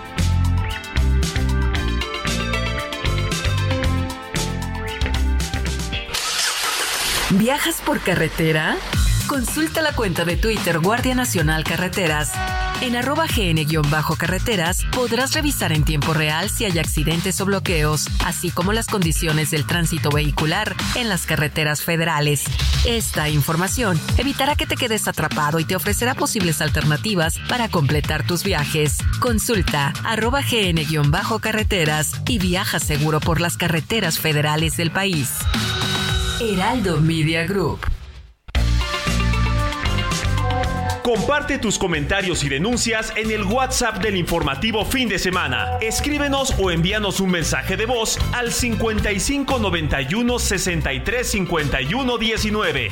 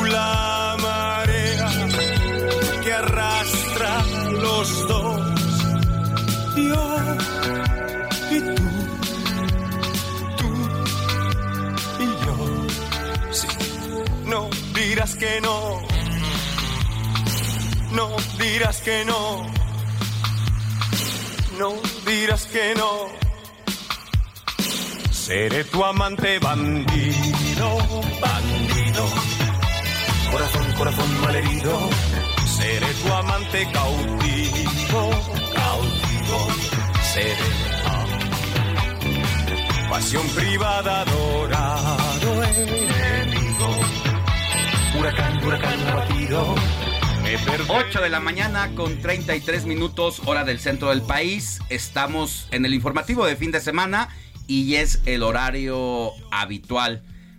Todos los domingos hasta el año pasado de abril se cambiaba el reloj de manera automática, así que si su dispositivo móvil o su reloj inteligente se adelantó una hora, regréselo, porque se eliminó para siempre No el de horario de verano. Y bueno, mi querido Héctor Alejandro Vieira, nos trajiste al maestro Miguel Bosé. Uno de los grandes de la música en español de todos los tiempos, mi Alex. Pues mañana va a estar de manteles largos. Si no es que ya desde hoy. ¿Qué pasó? ¿Qué pasó? Pues mañana cumple 67 años, nada más ni nada menos. 67. Nacido en Madrid el 3 de abril de 1956, eh, Miguel Bosé, pues con una carrera ya de casi 50 años, empezó muy jovencito, padrino de la banda Timbiriche además en 1982, hijo del torero Luis Miguel Dominguín, otra figura de la fiesta brava allá en España, y pues me costó trabajo escoger la canción. Dije, ¿cuál de todas? De tanto Amante bandido, que creo que fue la que marcó ya eh, un antes y un después en su carrera, porque él empezó con temas como Don Diablo, Don Diablo se ha escapado. Te diré, eh, hay otra Ay, qué muy hermosa buena, te diré. hay una muy buena que se llama Deja que, justo así tal cual, que. Deja que, que hace Wow. poquito lo que Pero son las dilo cosas. sexy. Deja, Deja que. Sí, deja que. Puse tu cepillo de dientes. Y que así sexy dilo. ¿Cómo por te favor. preparo el café? ¿Cómo te haces el amor? el no, café? qué buena ¿Qué? canción. eh. Ah, no, así dice la canción, de hecho. ¿Cómo? A ver, dilo bonito. ¿Cómo? ¿Cómo haces el amor? Eso, no, qué, qué no, buena canción, es la verdad. bonito, Es más, ahí. DJ Kike debe de tenerla en, Sí, ay, en el acervo. Deja bonito. que, de Miguel Bosé. Deja que. Es de 1900. Esa canción, si mal no recuerdo, es de 1978. Fue de sus primeras. Primerititas. Y curiosamente, hace unos días, platicando ahí con nuestro querido Heriberto Vázquez, salió ese tema que no es a lo mejor de los más conocidos, pero qué buena canción también. Y la verdad es que, sí, te digo, me costó trabajo. Temas Sí. más recientes como Si tú no La vuelves, verdad, ah, esa a mí me Morena mía. Salamandra. Ay, morena mía. Hay una muy buena que también canta con a dueto con Ana Torroja que se llama Ah, Corazones. sí, que hasta se terminan dando un besito Exactamente. en la boca. Y algo todavía, no, muy bueno. Y aparte Ana Torroja también yo creo que una de las mujeres de las No, voces no, más no, no me sensuales. ese vals, por favor. Les encanta Ana Torroja. Legendaria de No Mecano. puede ser. Sí, Qué esa bonito. es- hermosa. esa extraordinaria agrupación Mecano con los hermanos José María y Nacho Ajá. Cano, justamente, que tuvieron también su época de esplendor entre los años 80 y parte de los Ochenteros, 90. Y Justamente. Miguel Bosé se quedó a vivir en México al Le final de encanta cuentas. México. Vive ahí por Mundo E, me parece. En, Rumbo a satélite, norte, ¿no? Sí. Exactamente. Y tiene a sus hijos acá. Eh, un poco anda mal de la voz, no sé Sí, ya tiene exactamente. tiempo. Tiene sí. tiempo. Le cuesta trabajo De las cuerdas hablar. vocales. sí. Canta, canta mejor de lo que está hablando. Sí, curiosamente. No sé cómo Pues le logran echa- eso, ¿no? Le echa Porque, muchas ganas. Sí. Imagínate, si hablar, te cuesta trabajo hablar, Sí. pero cuando canta, que hace el esfuerzo, todavía lo hace bien, a pesar de que anda mal de las cuerdas vocales. ¿eh? Sí, sí, él tiene problemas en cuerdas vocales desde hace ¿Y eso tiempo. a qué se debe? ¿A que no cantó bien? Pues Se- algún daño que tuvo, algún pólipo, el no cuidarse, Ya. el tanto, el desgaste, en fin. El ser cantante implica, pero como los, los, fitness, ¿no? hasta lo que comen. Claro, cl- uy, por supuesto. Entonces, si por ahí trae alguna Ya. molestia, pero bueno, Pero ha ya se salido hizo avante. crónico. Crónico, Porque sí. ya, ya no es pasajero. No, esto ya no es reversible. Qué, qué- qué lamentable. Sí. Porque pues, es un gran artista. Y la verdad es que. O sea, yo desde que yo soy niño me acuerdo de Miguel Bosé. Por supuesto. Y 50 años, y de- independientemente de los 50 años, él está en plenitud. Pues, físicamente está Físicamente muy bien. está y bien, mentalmente. Lúcidamente. Sí. Hijo de una familia de abolengo, el- la familia eh, de artes. Él estuvo muy cerca incluso de Picasso. Su hermana, en paz descanse, Bimba Bosé, que era diseñadora de modas, Sí. justamente. Mucho la mamá de Vilma. Mucho arte. Ajá. Porque la que muere es la sobrina. Ajá, la sobrina. Sí, sobrina. Sobrina, tienes Vilma toda la razón. sí, sí. Sí, exactamente. Entonces una familia pues muy vinculada con las artes y ahora hasta de escritor. Miguel Bosé hace no mucho presentó su libro y de hecho hace no mucho lo tuvimos en entrevista aquí en el Heraldo Radio con el querido Julio Patán que un programa completito con él, imagínate. Entonces, excelente. Pues ahí está y pues Pues muchas felicidades ahorita a ya Miguel Bosé. DJ Kike nos puso, no me puso la de deja que, Pero nos puso morena mía. Pero bonito, deja que. Deja que. Deja que. Deja que. Y sí me acuerdo con alguien de esa canción. Sí. Ya me eché de cabeza. Deja que. Oye, hablando de cumpleaños, también es cumpleaños de Paquita, la del barrio. Nuestra querida Paquita de la del barrio que cumplió Ya ha 76 tenido años. problemas de salud. Que, se, que ayer se echó su último palenque, Palenque. literal. Ahí en Texcoco. Se echó su último palenque. Sí, fue Texcoco, Pues es que sí. él cumple. En la feria de Texcoco. Pues una profesional. Con eso dijo bye y se Ajá. durmió. La gran Paquita que durante muchos años tuvo su restaurante bar eh, muy conocido Ay, en lugar de varias Paquita ¿Acá en la del barrio en la colonia Guerrero Ay, para ser exactos en la calle de Zarco. Lo estaba, yo cómo lo disfruté. ya tiene un buen ya tiene un buen rato que no ando por allá. Y quería ser diputada, pero se quedó dormida en la campaña. exactamente llegó ya no, a- aplicó. Sí, Como Carmelita Salinas. Carmelita, nada más que Carmelita Salinas le Sí, dieron la plurinominal y llegó por la representación de el sindicato de actores. exactamente Siempre tiene una cuota a la representación de los actores. Le tocó a Carmelita Salinas, pero a Doña Paquita me la mandaron a hacer campaña, pero ya no llegó. ya no llegó No, pues Alex, ellas son buenas cantantes. Bueno, Carmelita Salinas en paz descanse. y ahí está justamente Ese es deja que. A ver. Seas quien me Sí, es- es- ese- esa canción viene, no recuerdo el disco, pero es un disco donde viene de Torero. Ajá. En 1980. sí 78 yo tengo el dato 78. yo tengo ese dato Yo tengo otro dato. Otro pero dato, no, no, pero no, no, 78, pero sí, yo no estoy seguro, no estoy seguro. pero qué bueno Pero sí es, A ver. sí, muy buena canción. Y no es de lo más comercial. pero ahí está A ver. Darme 40 años, 40 y... Qué hermosa 43 letra. años me estás haciendo regresar. a la infancia mi Alex Y es una hermosa canción. unos- No fue comercial, pero bastante, bastante. No, sí se escuchó en su momento. Pero, pues, no pero no, pero ya no, no no se como mantuvo amante como bandido, no, como claro. otras exactamente Claro, pero está bonito. Pero mira, ya aprovechamos mi Alex y pues ahí una felicitación y un abrazo al- al, querido Miguel Bosé. Oye, necesitas un programa musical.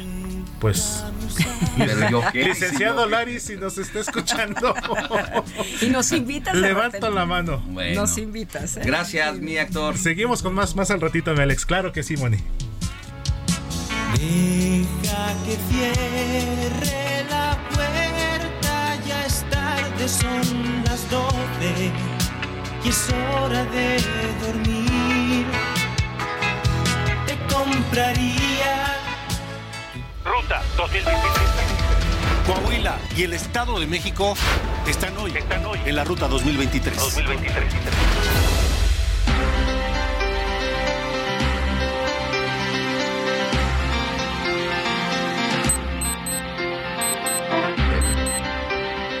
Ocho de la mañana con 41 minutos hora del centro del país. Estamos en el informativo de fin de semana y mire, este año tenemos dos procesos electorales que eh, han sido pues todo un tema porque es, dicen el ensayo rumbo al 2024 porque más allá de los dos estados que es Coahuila y el Estado de México, pues el Estado de México es la entidad que mayor padrón electoral tiene en el país y siempre se ha tomado como un referente de lo que va a pasar a nivel nacional en las elecciones federales, en este caso las de 2024.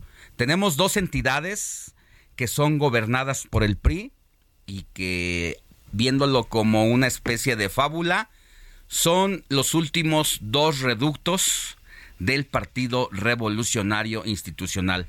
En más de 83 años no ha habido otro partido político que gobierne alguna de estas dos entidades. Siempre el PRI, el PRI, siempre el PRI, siempre el PRI.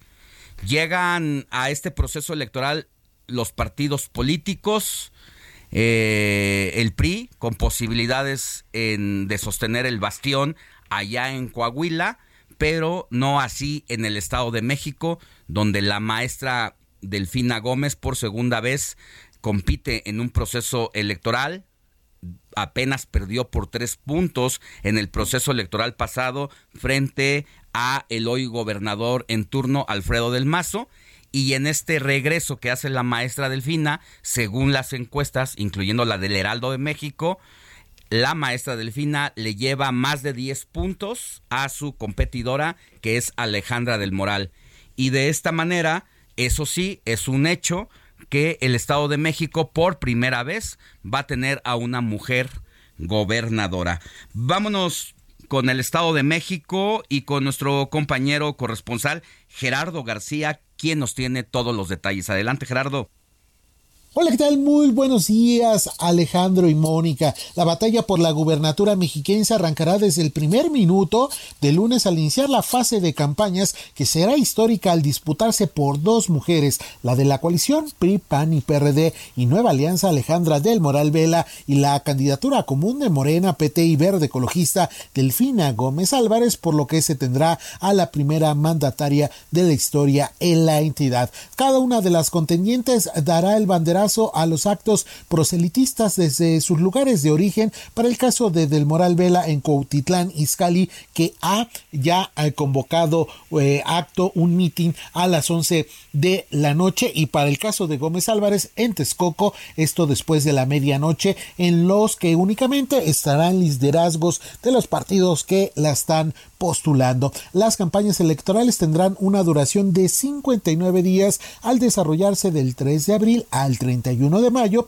no de que el 14 de enero al 12 de febrero se realizaron las precampañas. Las contendientes podrán comenzar actividades una vez que el Consejo General del Instituto Electoral del Estado de México acredite los registros a sus candidaturas y eso se ha programado a las 10 de la mañana de este domingo. En la justa se ausentará Movimiento Ciudadano que renunció a participar por segunda vez en una justa estatal y la figura independiente que hace seis años sí apareció en las boletas electorales. El GEM estableció como tope de gastos de campaña el monto de casi de 450 millones de pesos, equivalente a erogar diariamente 7 millones de pesos por parte de las participantes. La normatividad prevé la suspensión de la promoción de los programas sociales del 3 de abril al 6 de junio, aunque de a partir del 27 de abril deberá suspenderse su operación y de ello el poder eh, legislativo avalará un acuerdo donde eh, por ley se dejará a salvo los temas educativos, de salud y también de protección eh, civil. Eh, y también el GEM ratificó que por ley se deben organizar solamente dos debates que se deberán estar organizando a lo largo de lo que dure la etapa de campañas, aunque estarán turnando las solicitudes que se han hecho para que sean más de dos al comité especial encargado de conformar estos ejercicios. Así es como inicia este escenario en el tema de la disputa por la gubernatura mexiquense eh, y estaremos muy pendientes de qué ocurre en las próximas horas. Mi reporte desde el Estado de México. Muy buenos días. Muchas gracias, querido Gerardo. Pues la competencia en el Estado de México es interesante por varias razones. Ya le decía, la primera porque es el bastión del PRI, así como es como la cueva del dinosaurio donde ha vivido, donde ha estado anidado y donde se ha resistido a dejar el poder. Sin embargo, está en riesgo de perderlo. Y aquí lo que llama la atención es el papel que va a jugar el gobernador en turno, Alfredo del Mazo Maza, que forma parte de una tercera generación de políticos con el mismo nombre. Alfredo del Mazo Maza, actualmente gobernador, el padre de Alfredo del Mazo Maza, Alfredo del Mazo González, también fue gobernador y también está el abuelo del gobernador en turno, que fue Alfredo del Mazo Vélez, que, bueno, pues si hay alguien que dice el grupo Atlacomulco, estos son el ADN de ese grupo Atlacomulco. López Obrador ha elogiado hasta el cansancio. Alfredo del Mazo Maza, actual gobernador, dice que le reconoce su trayectoria política, que él no es majadero como otros, y esto nos hace husmear por ahí y que huele a embajada. Esa es la gran pregunta, porque a quien se ha portado bien, el gobierno de Andrés Manuel López Obrador los ha mandado de embajadores a distintos países, como es el caso de Quirino, Quirino Ordaz, quien es embajador de España. ¿Qué, ¿Qué es portarse bien para el presidente de la República, un gobernador del PRI? Pues simple y sencillamente que le entregue la plaza o que no se meta, con que no se meta en el proceso electoral, con eso es portarse bien y esa es la que la situación y el, la interrogante que se hacen todos los priistas y todos los morenistas. ¿Hasta dónde va a operar el gobernador Alfredo del Mazo en favor de su candidata Alejandra del Moral? Ahí está la clave de lo que va a tomar destino la campaña rumbo a el proceso electoral de junio de 2023 y luego de ahí al 2024. Pero bueno, es momento de hablar de Coahuila con nuestra compañera Etela Redondo, jefa de información del Heraldo Radio La Laguna, porque este domingo también comienzan las campañas electorales en la entidad que va a elegir al nuevo gobernador y ya 26 diputados que conforman su Congreso local y que aquí, yo no sé si usted conoce a Antonio Antolini, un morenista que ha querido ser diputado federal, que lo han mandado a competir y que le ha ido como en feria, es decir, no ha tenido exactamente los votos que amerita una candidatura que busca las, la mayoría, la representatividad del voto electo y que ahora se ha logrado colar como tercer lugar de la lista plurinominal para ser diputado en el Congreso local. Vámonos con eh, nuestra compañera Etel Redondo. Etel, buenos días. Hola, ¿qué tal? Muy buenos días. Estás en vivo, querida Etel. Estamos en vivo. aquí estamos. ¿Cómo está el ambiente político por allá? Bueno, pues acá tocó desvelarse, Alejandro. A partir del minuto uno de este domingo, 2 de abril, iniciamos ya en Coahuila con este periodo de, de campañas, perdón, para posteriormente, pues el 4 de junio, celebrar esta jornada que se elegirá para gobernador del estado y como ya lo comentabas también los diputados locales. Así es, y bueno, allá lo que huele es que el gobernador de la entidad se la va a rifar con su candidato Manolo Jiménez para eh, buscar eh, mantener la gubernatura y parece que hasta ahora si hoy fueran las elecciones, sin problemas, el Partido Revolucionario Institucional retendría la, la administración. Sí, Alejandro, pues ese es el, pronóstico según lo que han manifestado algunas estadísticas, encuestas y esto y también cómo se vive el ambiente electoral, pues sí hay ciertas están en este caso la alianza se ve muy fuerte, también este Aquí en, te comento como parte del reporte, aquí en Coahuila participan ocho partidos políticos, va en alianza, por supuesto, PAN, PRI y PRD. La UDC con el Partido Verde también van en coalición. Morena aquí va solo, eh, así como el Partido del Trabajo y Movimiento Ciudadano también participa sin alianzas. Pero no tiene candidato a la gubernatura, igual como escuché en el reporte del Estado de México, Sí. solo tiene eh, a diputaciones locales.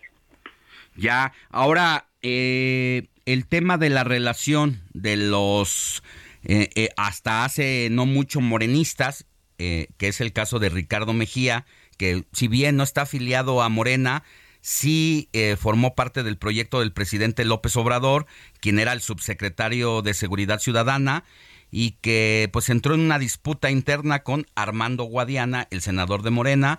Ricardo Mejía decidió no dejar las aspiraciones, se fue por el PT y esta mala relación pues repercute de alguna manera en la debilidad de Morena para no llegar fuerte frente a la coalición conformada por el PRI, PAN y PRD, ¿no, Etel? Así es, Alejandro. Para esta jornada estarán en contienda Manolo Jiménez eh, al frente de esta alianza PRI-PAN-PRD, Armando Guadiana por el partido Morena, Ricardo Mejía Verdeja, quien es ex subsecretario de Seguridad Pública, él va por el Partido del Trabajo. Ya le confirmaron ayer eh, el IEC, el Instituto Estatal Electoral confirmó su candidatura y Lenin Pérez por UDC y Partido Verde ya están también confirmadas y ya arrancaron esta, estas campañas electorales. Como te digo, tocó desvelarse. Manolo Jiménez arrancó en Saltillo, la capital de Coahuila, ahí en, en un lugar que se conoce como el lienzo charro de ahí de, de Saltillo. Y bueno, abarrotó el lugar y arrancó justo a las 12 de la noche, pues hizo una transmisión especial y bueno, en el escenario salió a él corriendo y, y como que mostrando pues ahí su su, su capacidad física y, su, y su, su encanto, ¿no? Y también, este, bueno, acompañado por supuesto de los simpatizantes citados pues tanto del Partido Acción Nacional, del PRI y también pues del PRD. Armando Guadiana, él inició su meeting aquí en Torreón, también pues a partir de las 00 horas. Eh, él lo hizo en la colonia Sol de Oriente, un sector acá popular de, de Torreón, y Guadiana pues aseguró que ofrecerá, él, él su primer anuncio fue be- becas gratuitas para todos los jóvenes. Ricardo Mejía Verdeja estuvo también en la capital del estado, él allá también en Saltillo, inició su campaña en la Plaza de Armas de Saltillo y Lenin Pérez arrancó su campaña en, la ciudad fronteriza de Ciudad Acuña. Él hizo ahí un acto eh, de inauguración de su casa de campaña y pues fue todos hicieron transmisiones en vivo de ahí de en a través de redes sociales Sí. y pues bueno implementando sus frases y y sus sus estrategias no que iniciarán con todo en este domingo ya en este periodo electoral en este periodo de campaña Pues no quisieron dejar pasar ni un solo minuto para arrancar de cara al 4 de junio y yo creo que será difícil que remonten a la coalición, pero vamos a ver qué ocurre de aquí hasta entonces. Gracias, Etel Arredondo, te mando un abrazo. Muchas gracias Alejandro, seguimos aquí al pendiente y pues sí, ya empezando y con todo sobre con estas campañas electorales. Estaremos aquí todos los fines de semana contigo y con los reportes. Que tengas buen día. Excelente, igual para ti y para la audiencia. Buen día. Pausa y volvemos con más. La noticia no descansa. Usted necesita estar bien informado también el fin de semana. Esto es Informativo El Heraldo Fin de Semana. Regresamos.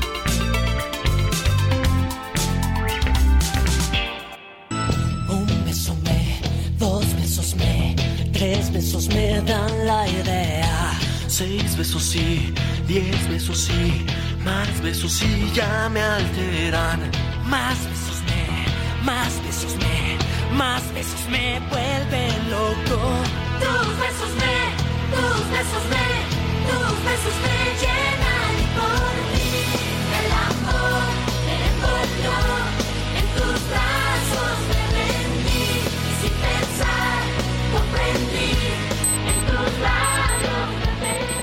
9 de la mañana con 5 minutos, hora del centro del país y estamos en el informativo de fin de semana con Héctor Alejandro Vieira y sus efemérides musicales, que esta más que efeméride, bueno sí, pero es un regreso activo.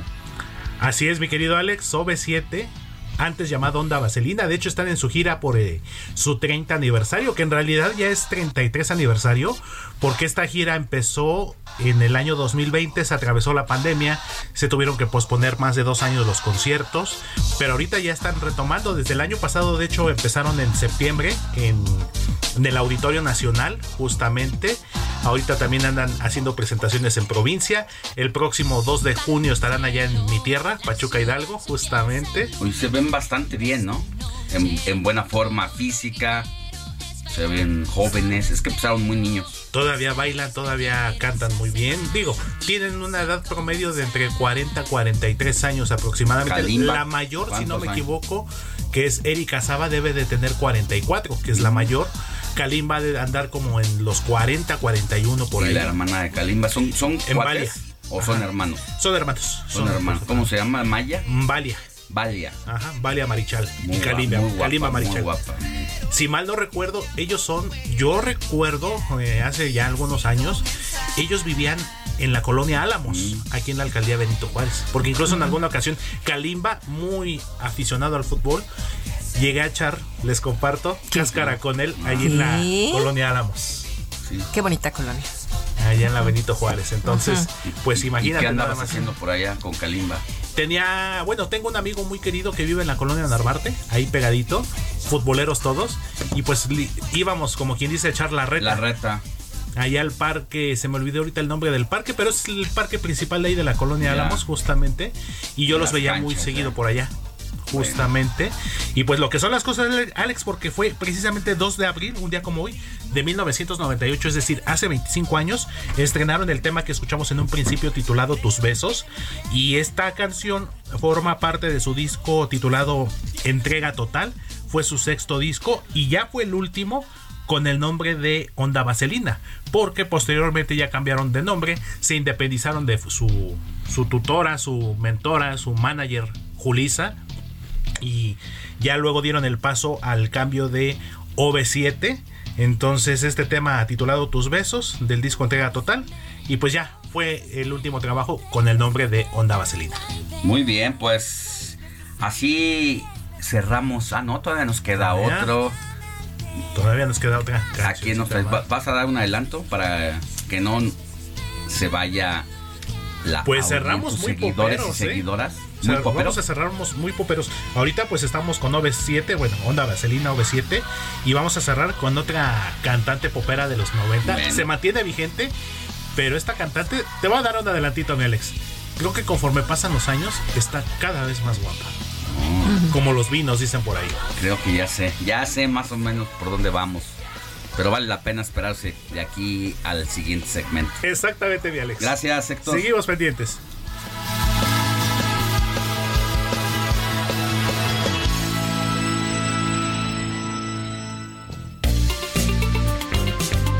El informativo fin de semana también está en Twitter. Síguenos en arroba fin de semana HMX.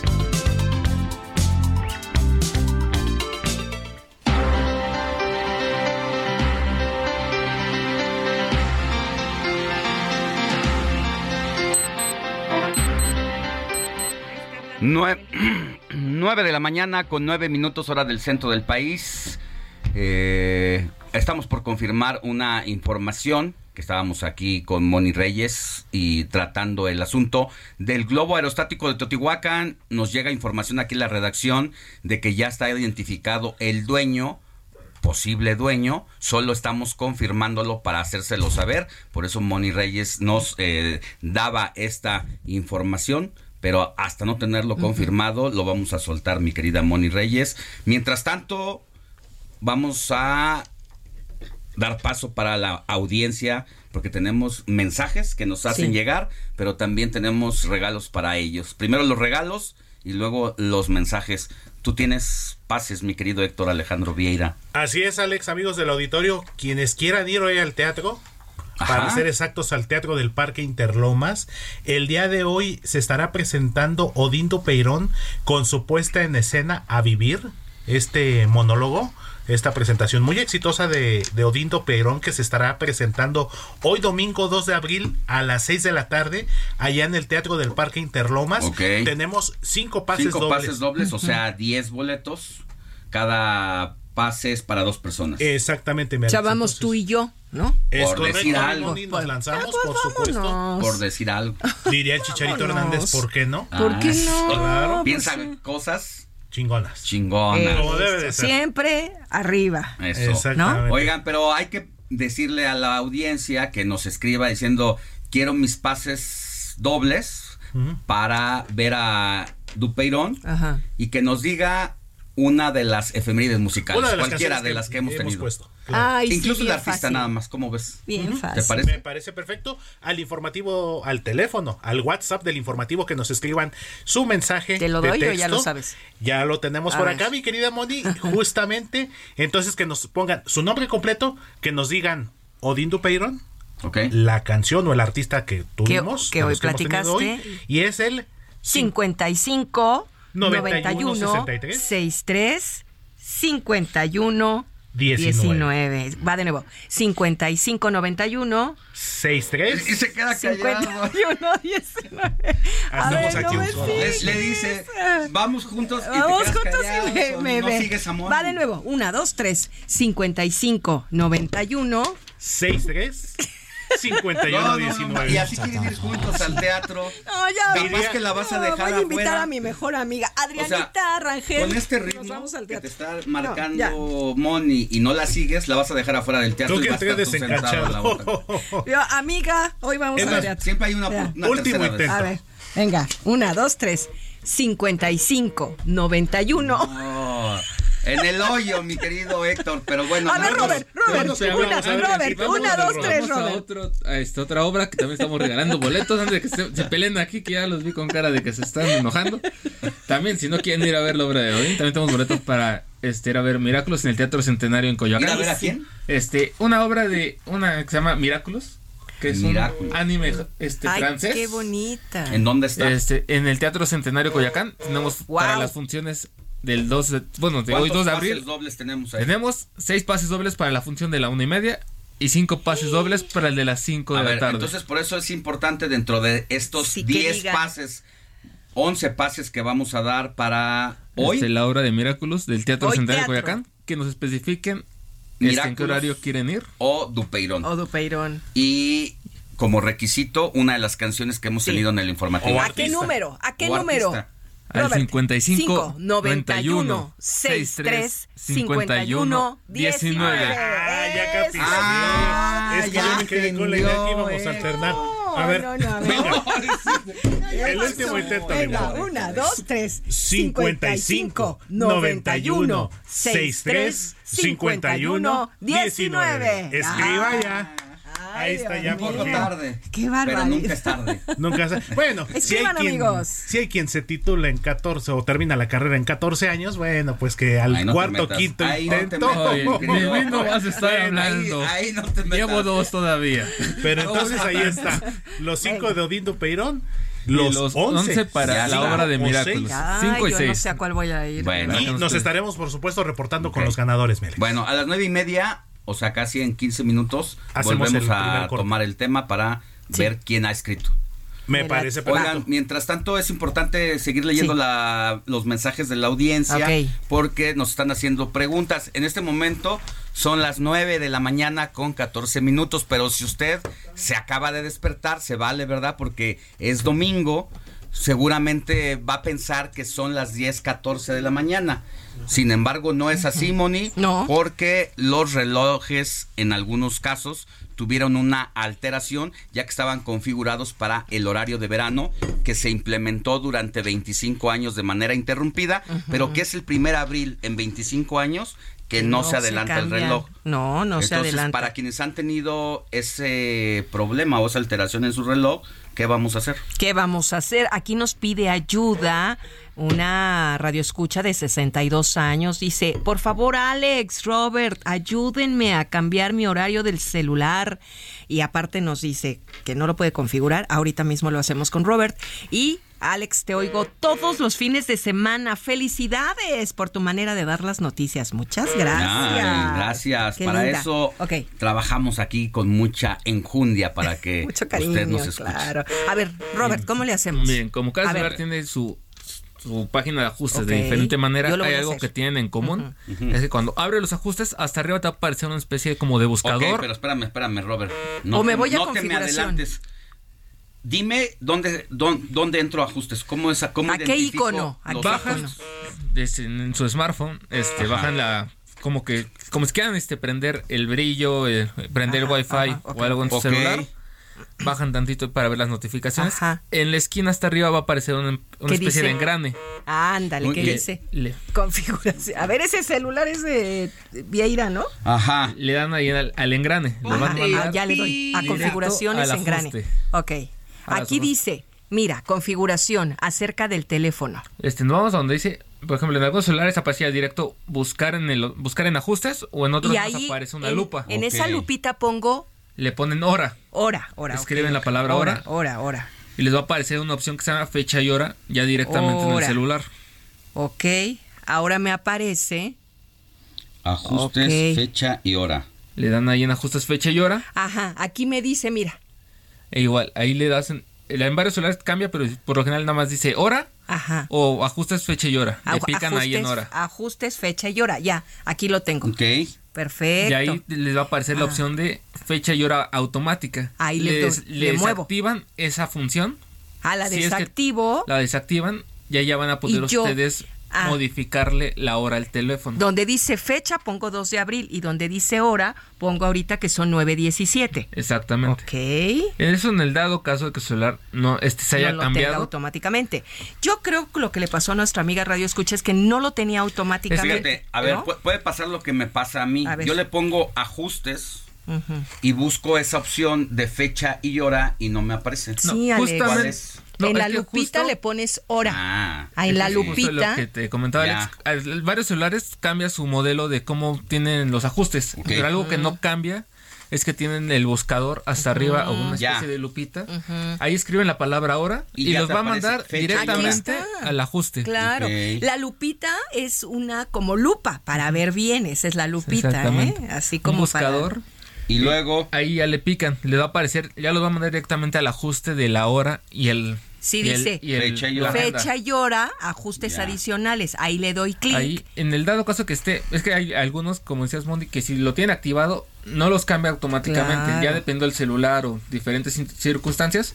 Pero en el dado caso que te haya aumentado una hora, lo desactivas la, el modo automático y tú mismo ajustas que La quede- fecha. le retrocedes una hora Ajá. o en el dado caso la fecha. Ok. Y así de, de esa manera ya actualizas tu teléfono a que tenga la hora de, la adecuada, la de ahorita. Ok, Muy muy bien. bien. Que 9.18 en este momento. Muy bien. 9, 18. Muy bien. Y bueno, seguimos con los saludos. Hola, ¿alguna noticia sobre el depósito de pensiones? Soy Eduardo Basurto. En lo que nos contesta mi querido Robert, nos Bueno, saluda tengo el- el- Laredo Smith, de dato. Texas. Este, rápidamente, la, pues ya es para la pensión bienestar, esa no va a haber depósito en abril porque ya es un depósito bimestral y ese Ok. se depositó en marzo. Y para la pensión del IMSS o del O ISSSTE, sea, va, eh, perdón, a ver, si no hay depósito en abril porque es bimestral, ya se depositó en marzo, quiere decir que el próximo depósito Mayo. Va a ser es en mayo. mayo. Ajá. ok. Exactamente. Depende tú, tu inicio de tu apellido, ¿eh? También hay que checar esas es el, fechas. el de la, el- lo que tiene que ver con el apellido es el día que te vaya a caer el depósito Ajá. exactamente. Y si tienes la pensión del IMSS o del ISSSTE, ese debe haber caído el 31 o 30 de marzo. Ya debió de haber adelantó. caído. Ok. Justamente como el, el mes iniciaba en fin de semana. Entonces Ok. viene, Adelantó. para que yo creo que hay esa confusión entre que hay dos pensiones, la de el IMSS ISTE o la de bienestar, pero la de bienestar viene hasta mayo. Sí, Muy bien. Ok. Gracias. Y bueno, pues tenemos, este, bueno, feliz domingo, nos dice Luis Veller también.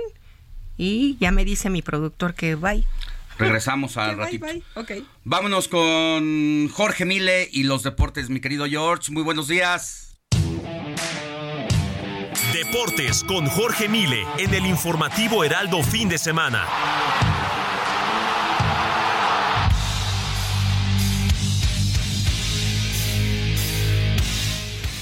George, ¿andas por ahí? No anda por ahí, George. Ya se, se cansó de esperarnos en la línea. Bueno, Moni, ¿sacas un mensaje o Saco no? un mensaje, saco el mensaje. oportunidad. Eh, claro que sí, en lo que nos estamos contactando. A ver, aquí dice nuestro amigo Vicky, Vicky desde Monterrey, Nuevo León. Muy buenos días, Alex, Moni, Robert y su gran equipo. Saludos desde Monterrey. Y sí, efectivamente, mi reloj se adelantó. Llegué a mi trabajo una hora antes. Dormí una hora. Menos lo que me extrañó, durmió una hora menos. Lo que me extrañó es que no escuchaba las aves con sus típicos sonidos. Siempre cantan a las 5 de la mañana. Ay, Vicky, esto le pasó allá en Nuevo León. Y Mark Barroso nos dice, muy buenos días desde Tuxtla Gutiérrez, acá disfrutando del horario de Dios. Es el horario de Dios, como le dicen por ahí. Gracias. Ahorita regresamos, Moni. Claro. Mi querido George, ¿ahora sí ya te tenemos en la línea o ya te nos fuiste? Aquí sigo, aquí estoy, aquí estoy. Algo pasó, algo sucedió. ¿Cómo andan? Todo bien, mi querido George, ¿qué nos tienes? Pues polémica otra vez en el fútbol y lo, lo poco común es que viene directamente de del árbitro. No lo habíamos, yo no, yo no recuerdo algo así en el tiempo que tengo viendo fútbol.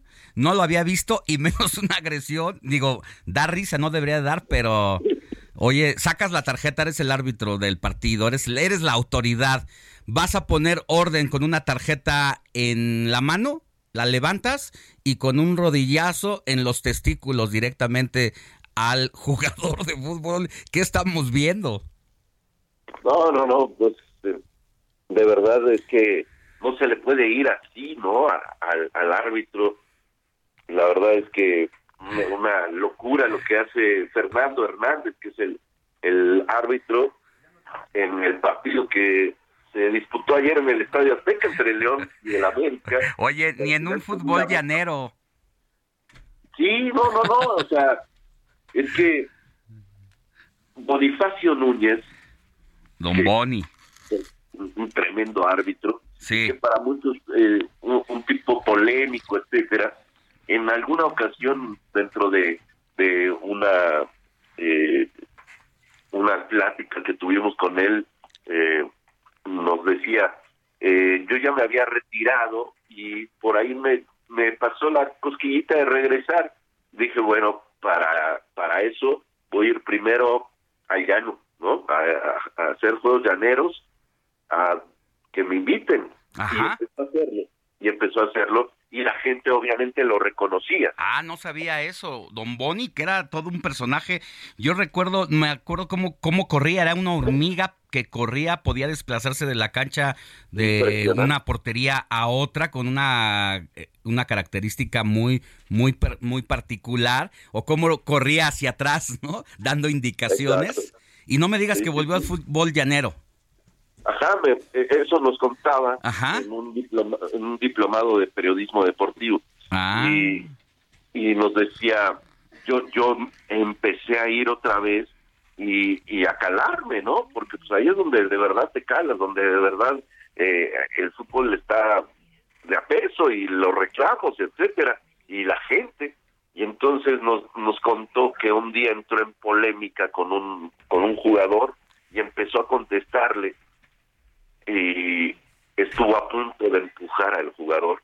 Y en ese momento él dijo yo ya no estoy para esto mejor me voy ya no voy a regresar jamás pero pero lo tuvo no claro. Y lo de ayer lo de ayer de Fernando Hernández es es que es inadmisible. Yo he tratado de ¿Qué le va a pasar? A ver, no había, no hay un reglamento que diga que al árbitro también se le puede expulsar, no hubo como tal. Pero ¿qué le va a pasar? ¿Te parece si después del corte nos dices qué le espera a este árbitro que le dio un rodillazo en los testículos a un jugador? De acuerdo. Pausa y volvemos. La noticia no descansa. Usted necesita estar bien informado también el fin de semana. Esto es Informativo El Heraldo Fin de Semana. Regresamos.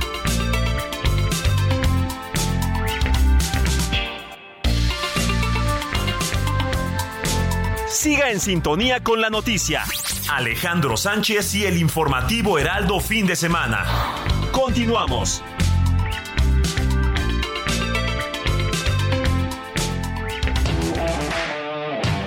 De Deportes con Jorge Mile en el informativo Heraldo fin de semana.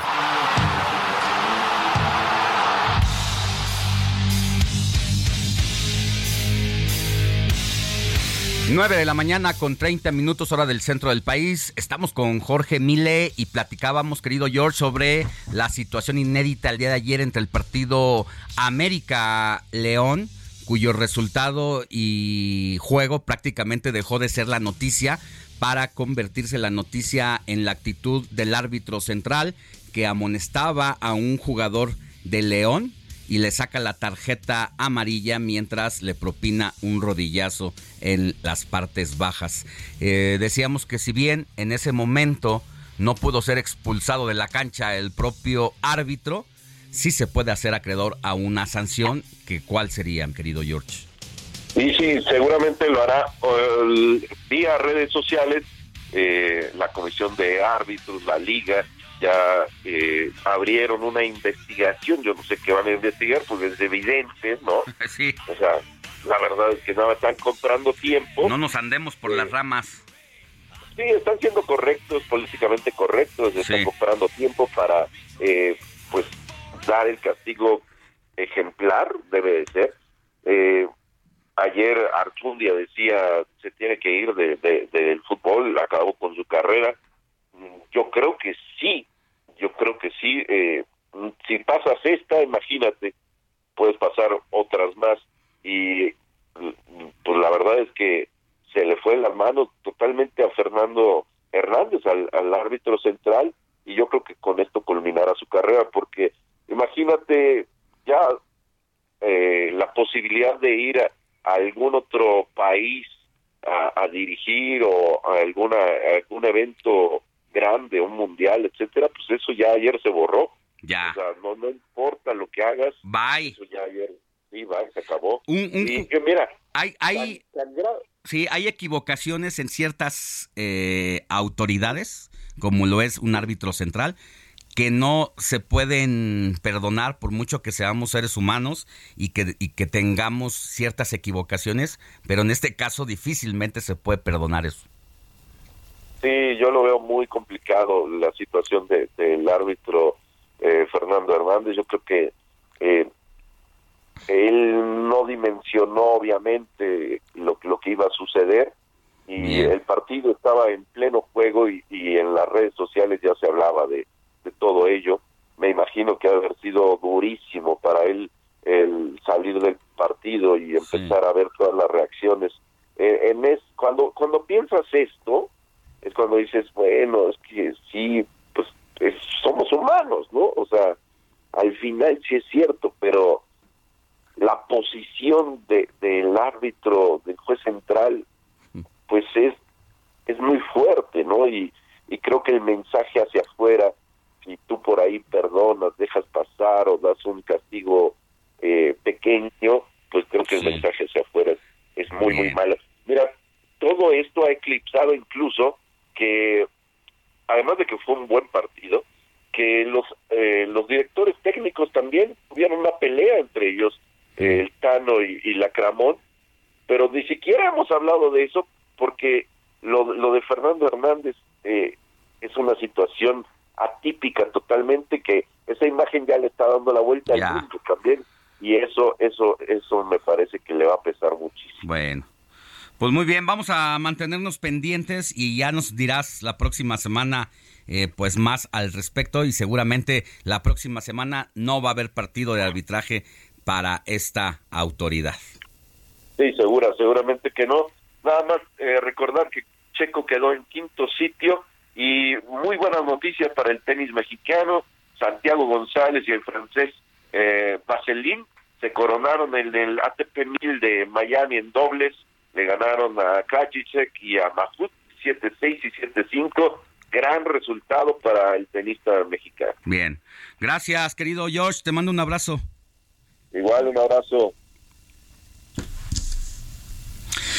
9 de la mañana con 35 minutos hora del centro del país. Mire, le tenemos información de última hora que ha llegado a la redacción del informativo de fin de semana y que tiene que ver con el tema del globo aerostático que se incendió el día de ayer en la zona de Teotihuacán, donde murieron dos personas y una jovencita está en estado crítico su salud. Moni Reyes, tú tienes todos los detalles de última hora. Así es, Alex, amigos. Pues fíjate que la señora Reina Sarmiento es la abuelita de Regina, la chica de 16 años que es la sobreviviente del accidente ocurrido ayer en el Globo, en donde sus papás, José y Valeria, fallecieron. Aquí ella platica, la abuelita, de lo que se pudo comunicar con Regina.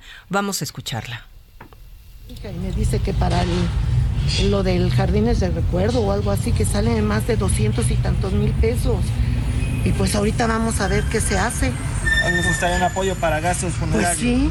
Eso le pediría a las autoridades, ¿no? A esas, a esas personas sí, que se hagan responsables, porque Sí, de- si me lo puede confirmar, por favor, se habla de que era el cumpleaños de la de, la, de de mi Regina. mamá. ¿Cómo, ¿Cómo fue? Era cumpleaños, fue cumpleaños de mi hija, de Viridiana, de la mamá de la niña. Ah, y ellos le prepararon esta sorpresa a su mamá. Y pues sí fue una sorpresa. Muy Pero hasta el momento, ¿qué se rumora? ¿Qué se dice que pasó ahí? La niña nos informa que es que empezó a prender el, el tanque de, ga- de gas que tenían ahí, el del gas hidra, y- y- hidrostático o algo así. Y que eso fue lo que empezó a quemarse. Entonces primero fue el tanque y ya Sí. después todo lo... Todo lo demás. ¿Y después qué pasó con ellos? No, ya no, ya no supe porque ella dice que este la abrazaron sus papás, pero que este se volvió y que ella brincó y me decía Pues lamentable la situación que está viviendo esta familia. Y sí, a ver, eh, pues uno no tiene, la mayoría de las personas en este país, no tienes ahorros. Y cuando pasa una tragedia como esta, los deudos, además de la pena, todavía se enfrentan ante esta situación de, en este caso, dos velatorios, dos... eh, Una, una eh, grave una grave y dice, bueno, de entrada necesito desembolsar 200 mil ¿Qué pesos que no tengo. Lo primero que ella pide es que la empresa que operaba de manera irregular, pues sí, se haga responsable de los gastos funerarios, Moni. Sí, y en- también tenemos información de que la Fiscalía del Estado de México está localizando a Said Sánchez Vidal.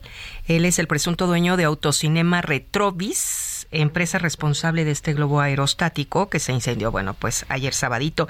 Y también, pues se dice que es sobrino del director de Seguridad Ciudadana de, Mm. de Teotihuacán. Ya van saliendo los trapitos al del sol. señor Mario Vidal, ajá, Castañeda. de Entonces, es y lo que pues información de última hora que tienes tanto las primeras palabras que da la abuelita La abuelita reina.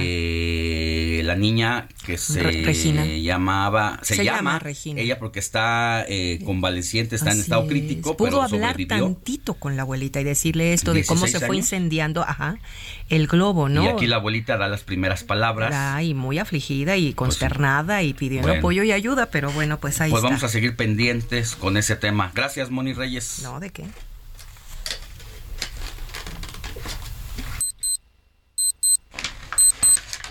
Nueve de la mañana con 38 minutos hora del centro del país. Seguimos con más información. José Luis Enciso. Lecturas.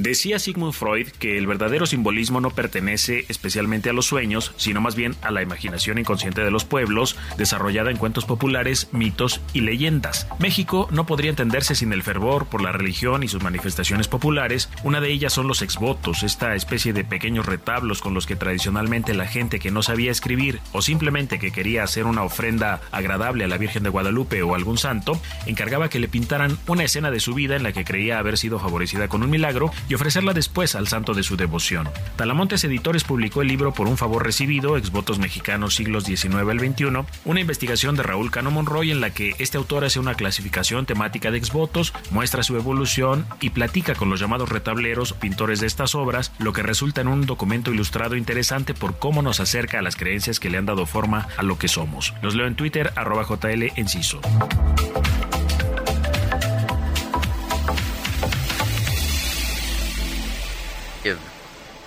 9 de la mañana con 40 minutos hora del centro del país. Mire, uno de los temas que han estado en boga en las últimas semanas tiene que ver con los asuntos de la inteligencia artificial que está en marcha. y aunque su llegada genera múltiples beneficios, también trae preocupaciones al respecto, debido a que muchos piensan que la tecnología está destruyendo puestos de trabajo. ¿Mito o realidad? Los expertos tienen una explicación ante este planteamiento y por eso es que agradezco que esté en la línea telefónica a Enrique Martínez. Él es director de ventas de Outlier Consulting y experto en temas de Challenge Performance Management que pues platique con nosotros porque si alguien vive los cambios y las transformaciones digitales día a día a partir de los procesos de automatización es precisamente Enrique Martínez. Querido Enrique, qué gusto tenerte con nosotros. Muy buenos días. Buenos días, Alex. Muchas gracias por la invitación. ¿En dónde te encuentras, antes que nada? Saludos desde Atlanta, Georgia. Alex, por acá andamos visitando a algunos clientes y de regreso entre México y, y Estados Unidos. Cuéntanos un poquito de esta o, ayúdanos a responder esta pregunta. ¿Realmente es un mito o es una realidad el tema de que las máquinas que están reemplazando pues la mano obrera hacen todo más ágiles y eficientes los procesos de producción están dejando a las personas en la calle? Sí, Alex, gracias. Es, hay, un- hay buenas noticias para México, ¿no? Y contrario a lo que se dice, la verdad es que no tenemos mucho de qué preocuparnos. Eh, no va a haber despidos masivos porque la principal consecuencia de la utilización de la inteligencia artificial y la innovación tecnológica eh, es y ha sido la reestructura organizacional, eh, no los despidos masivos. Y esto es algo que viene pasando desde las revoluciones industriales anteriores. No es, no va a ser excepción esta nueva revolución industrial de la inteligencia artificial en que generar despidos masivos. Afortunadamente me lo- eh, tengo la oportunidad de platicar con personas, tanto directores en Estados Unidos como en México, como en otros lugares de, de Latinoamérica, Alex, y lo confirman. Hay una gran oportunidad para México en seguir eh, generando talento, explotando a nuestros ingenieros mexicanos, que de hecho tenemos buena fama de trabajadores, eh, y seguir impulsando esta innovación tecnológica con el- la estrategia de Nearshore. Entonces, aunque estamos escuchando mucho muchas noticias de despidos masivos en, en compañías de tecnología en Estados Unidos, la verdad es que no nos va a afectar en México y, y inclusive por ahí hay un estudio que, que me gusta mucho de la UNAM que tiene más de cinco años de haberse publicado que habla justo de este tema y confirma esa, esa teoría. Ya, es decir, eh, en el momento en que fueron inventadas las máquinas para reemplazar la mano de obra, pues los seres humanos tuvieron que dedicarse a hacer las máquinas porque ellas no se hicieron solas. Es decir, esto que nos planteas ahora me lleva a la conclusión de que la revolución digital no destruye empleos, sino que simplemente los transforma. Exacto, correcto, Alex. Sí, sí yo creo que el, hoy la, la, la innovación llegó para quedarse y, inclusive me gustaría recordar un poco el tema de, de, las pymes, no hablar un poco de las pymes que el, la ONU en el, en el 2017 declara el Día Internacional de las Pequeñas y Medianas Empresas. Hoy en México las compañías medianas y, pequeñas generan más del 70% del empleo y generan más del 50% de los ingresos en el país. Eh, son las que más innovan. Entonces, claro, ahí, es, ahí siguen habiendo algunos retos. Por ejemplo, más, 8 de 10 compañías en México hoy ya tienen a, a algún sistema, alguna tecnología para, para llevar temas contables. Pero la innovación tecnológica hoy, Alex, falta mejorar la experiencia del cliente, que es algo que ves en países en, como Estados Unidos, donde ya hay una mejor experiencia del cliente. A toda esta tecnología la debemos de enfocar a mejorar la experiencia de nosotros los consumidores y de inclusive algunas áreas de ventas, ¿no? Que es donde donde yo me he especializado por más de 20 años trabajando estos temas comerciales. Ya, o sea, ¿ustedes qué hacen en Outliers Consulting? Ah, Imagínate que una compañía, pues cualquier tipo de compañía que venda productos, de alimentos, bebidas, eh, cualquier tipo de producto, tiene una fuerza de ventas. Y entonces utilizas la inteligencia artificial y toda esta innovación tecnológica para automatizar todo el pago de la comisión, comisiones, bonos, incentivos. Hoy, siete de diez compañías siguen utilizando en México Excel a calcular comisiones a sus vendedores. Eso genera una mala experiencia para el vendedor que se convierte en una mala experiencia para nosotros como clientes. Estos son los temas que nos ayuda, nos gusta eh, automatizar en las empresas en México, ayudarlas a ser más eficientes, a- utilizando y apalancando toda esta nueva tecnología que está surgiendo. Ya, pues nos das una buena noticia y nos alienta el saber que independientemente de la aceleración de los cambios digitales, de los modos de producir y de automatizar, pues no va a haber desempleo como a veces se dice, o sea, las redes sociales dicen muchas cosas, a veces uno abre el Twitter, el TikTok, el Face y ah, piensa que va a haber despidos masivos porque así nos lo han hecho suponer sin argumentos de fondo. Pero tienes toda la razón, si los robots y la inteligencia artificial van a reemplazar varios de nuestros empleos, entonces el oficio que le queda al ser humano es dedicarse a fabricar y a darle mantenimiento y a manejar esos robots es en otras palabras lo que le queda aquí la pregunta y el desafío que sí, Sí. queda es que haya capacitación para ayudar a esas personas a eh, especializarse también en esos puntos Exacto, Alex. De hecho, ya ya hay, uh, vamos, seguramente el 90% de tu audiencia tiene un celular ahí enfrente de ellos. sí Puedes rápido eh, utilizarte esa tecnología que tienes disponible y empezar a capacitarte. Hay muchas áreas que se están creando nuevas. No, a lo mejor pensabas, no, y, ah, ah, bueno, ya no voy a poder estar eh, atendiendo en una en una tienda como esta innovación que estábamos viviendo en México de de los Oxxos, ¿no? Que automatizados al 100%. Bueno, ahora qué voy a hacer si ya no va a haber ese esa persona atendiendo al cliente. No no se preocupen porque aunque ya hay una automatización a ese nivel, sigue habiendo una atención al cliente. Eh, a compañías grandes, compañías como como esta eh, hacen un switch de empleos en, en lugar de atender directamente a través de una caja, que esa tecnología de hecho es, es una tecnología que ya tiene tiempo, no además Ya. que apenas la estamos experimentando en México.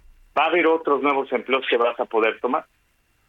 Pues interesante, y ahí está el desafío de las empresas y también de las políticas eh, industriales y políticas públicas que haga el Estado pues para ayudar en esta transición. Mi querido Enrique Martínez, director de ventas de Outlier Consulting, que tengas buen día y gracias por haber estado con nosotros.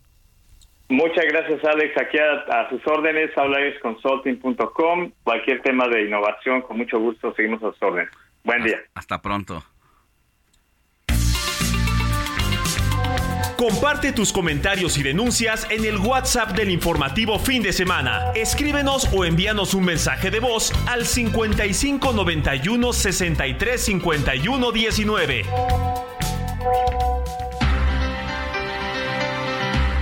Nueve de la mañana con 48 minutos hora del centro del país. Antes de pasar eh, al siguiente tema que es eh, cómo se vivió la tragedia de los migrantes de Ciudad Juárez en redes sociales, ya está listo Pepe Galavis, consultor político en comunicación digital. Rápido con los mensajes y con los boletos que tenemos para el teatro. Empezamos por los Por mensajes. los mensajes. Alex Mori, buenos días. Los saludo desde Tlanepantla, México, con la noticia de que el día de ayer nos dieron la sorpresa de que el litro de leche liconza aumentó un 18%. No que este gobierno era el que apoyaba a los pobres. Sí, pero es el gobierno que hace más pobres. Ni siquiera el aumento fue de la inflación. Es increíble cómo López y sus séquitos se burlan de la gente haciendo creer que es un gobierno que ayuda a todos. Esto es lo que escribe Jorge Infante de la alcaldía. Vamos a revisar eso si realmente es un precio desde la competencia de la autoridad federal o alguien se está yendo por la libre de Claro. manera eh, sin, sin permiso y autorización. Lo vamos a revisar. Gracias, Moni. Sí, pero Jorge Infante de la alcaldía Cuauhtémoc nos dice muy buenos días a todos los integrantes del Heraldo. Gracias a Y todos. Mira, Alex, te doy de volada los nombres de los que ya ganaron los boletos para ver a Ah, ¿ya Odín Perón. escribieron? Es Ivette Fernández, Sara Areli Vera y Marco Antonio Navarrete. Son los que nos han escrito ya con De- canción y ajá, todo. órale. Son los que sí ya nos dieron Nos información. queda todavía algún- Nos quedan boletos. boletos? para la obra de Miraculous Mira. de la Wow. una y media a las y cinco de la tarde, que son el día de hoy. Oye, pero de. Dupeirón ya no. De Duperón todavía Queda uno. Queda un uno pase todavía, doble. ok. un pase doble. Bueno, pues ahí está. Para que nos Escríbanos. escriban. Al 559163. 5119. Gracias. Vámonos ahora sí, Pepe Galavis, muy buenos días. El tema de Ciudad Juárez y la tragedia de los migrantes, vaya que fue tendencia durante varios días y todavía sigue como uno de los temas posicionados y pues claro que eh, esta situación pues no podía pasar inadvertida. Así es, querido Alex, buenos días, eh, buenos días a, a la audiencia, a tu producción y, y qué bueno que sí logramos eh, empatar los horarios porque ves que muchos celulares se equivocaron. Y ya, Sí. pero- Son las 9 con 51 en este momento. Es. La hora exacta es. y pues, la- desafortunadamente esta semana, a pesar de que hubo varios temas, ¿no? El del INE, uno también que valdría la pena retomar en otro momento por, por Sí. ya la finalización del, del ciclo de Lorenzo Córdoba al frente de esta institución y además también la nueva designación de la nueva presidenta, pero el tema más hablado en redes sociales esta semana fue desafortunadamente el de los migrantes fallecidos por en, por el incendio en las instalaciones de Ciudad Juárez, ¿no?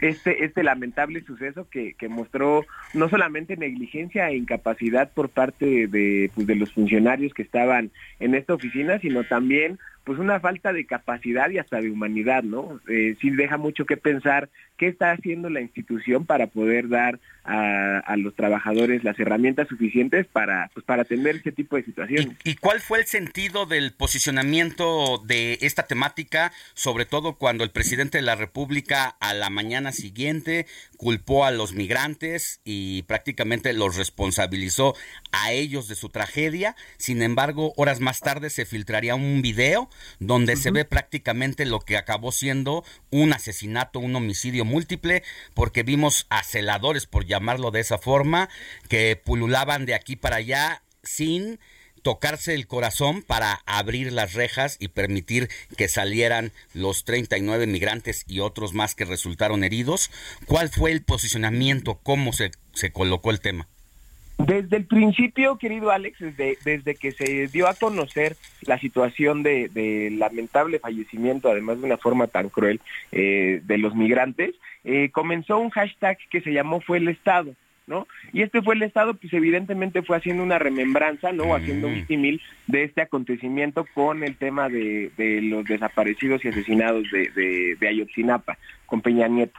Eh, al día siguiente, cuando el presidente en la mañanera dijo que pues, había sido un posible motín porque los migrantes estaban oponiendo a que los deportaran, las reacciones fueron inmediatamente más negativas en su contra, pues porque la ciudadanía y quien, inclusive en la misma mañanera, cosa, dif- co- co- Ya. cosa que no se que no pasa, en la misma transmisión y en los comentarios de YouTube comenzó a haber comentarios de manera muy genuina y orgánica de las personas que pues de manera molesta decían, oigan, es que eso no se hace, ¿no? O sea, por más que haya sido su culpa, pues sí fue inhumano lo que pasó y además pues las reacciones no solamente fueron en redes de forma negativa al presidente, Ya. sino creo que el, el mayor termómetro es cuando en vivo también pasa, ¿no? Y ayer que el presidente fue a Ciudad Juárez, tuvo ahí una situación y un altercado con personas que se quejaron y pidieron, ¿no? Que se les diera un trato humano a los migrantes que estaban de paso por el país para llegar al sueño americano. Ya, pues eso cobra sentido cuando el presidente cinco días después entonces da un giro en su discurso y dice, me partió el alma.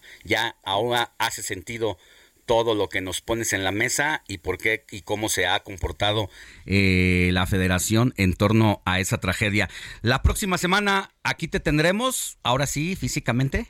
semana, ahora sí sin falta nos veremos por allá porque esta semana se pone buena, eh, este fin de semana arrancaron las campañas en los estados Coahuila y Estado de México y pues a ver si Bien. podemos hablar de eso si te parece. Que así sea. Gracias, Pepe. Un fuerte abrazo Alex. Buen día. bien. Gracias a todos los que nos sintonizaron desde las 7 de la mañana hasta este momento. Moni Reyes, Gracias. Roberto Martínez, Buen Héctor Alejandro. Vieira, Emanuel García, Enrique Hernández en los controles Quirós. y Arturo Quiroz. Gracias, éxito y hasta la próxima que Y son tenga todavía las una linda 9:55, semana. no piensen que son las 10. 9:55 de la mañana. Hasta pronto.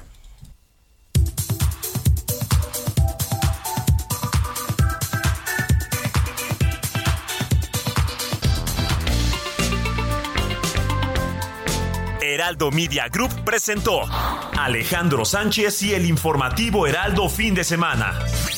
La información y el entretenimiento que usted necesita para estar enterado también en su descanso. por el Heraldo Radio, con la H que sí suena y ahora también se escucha.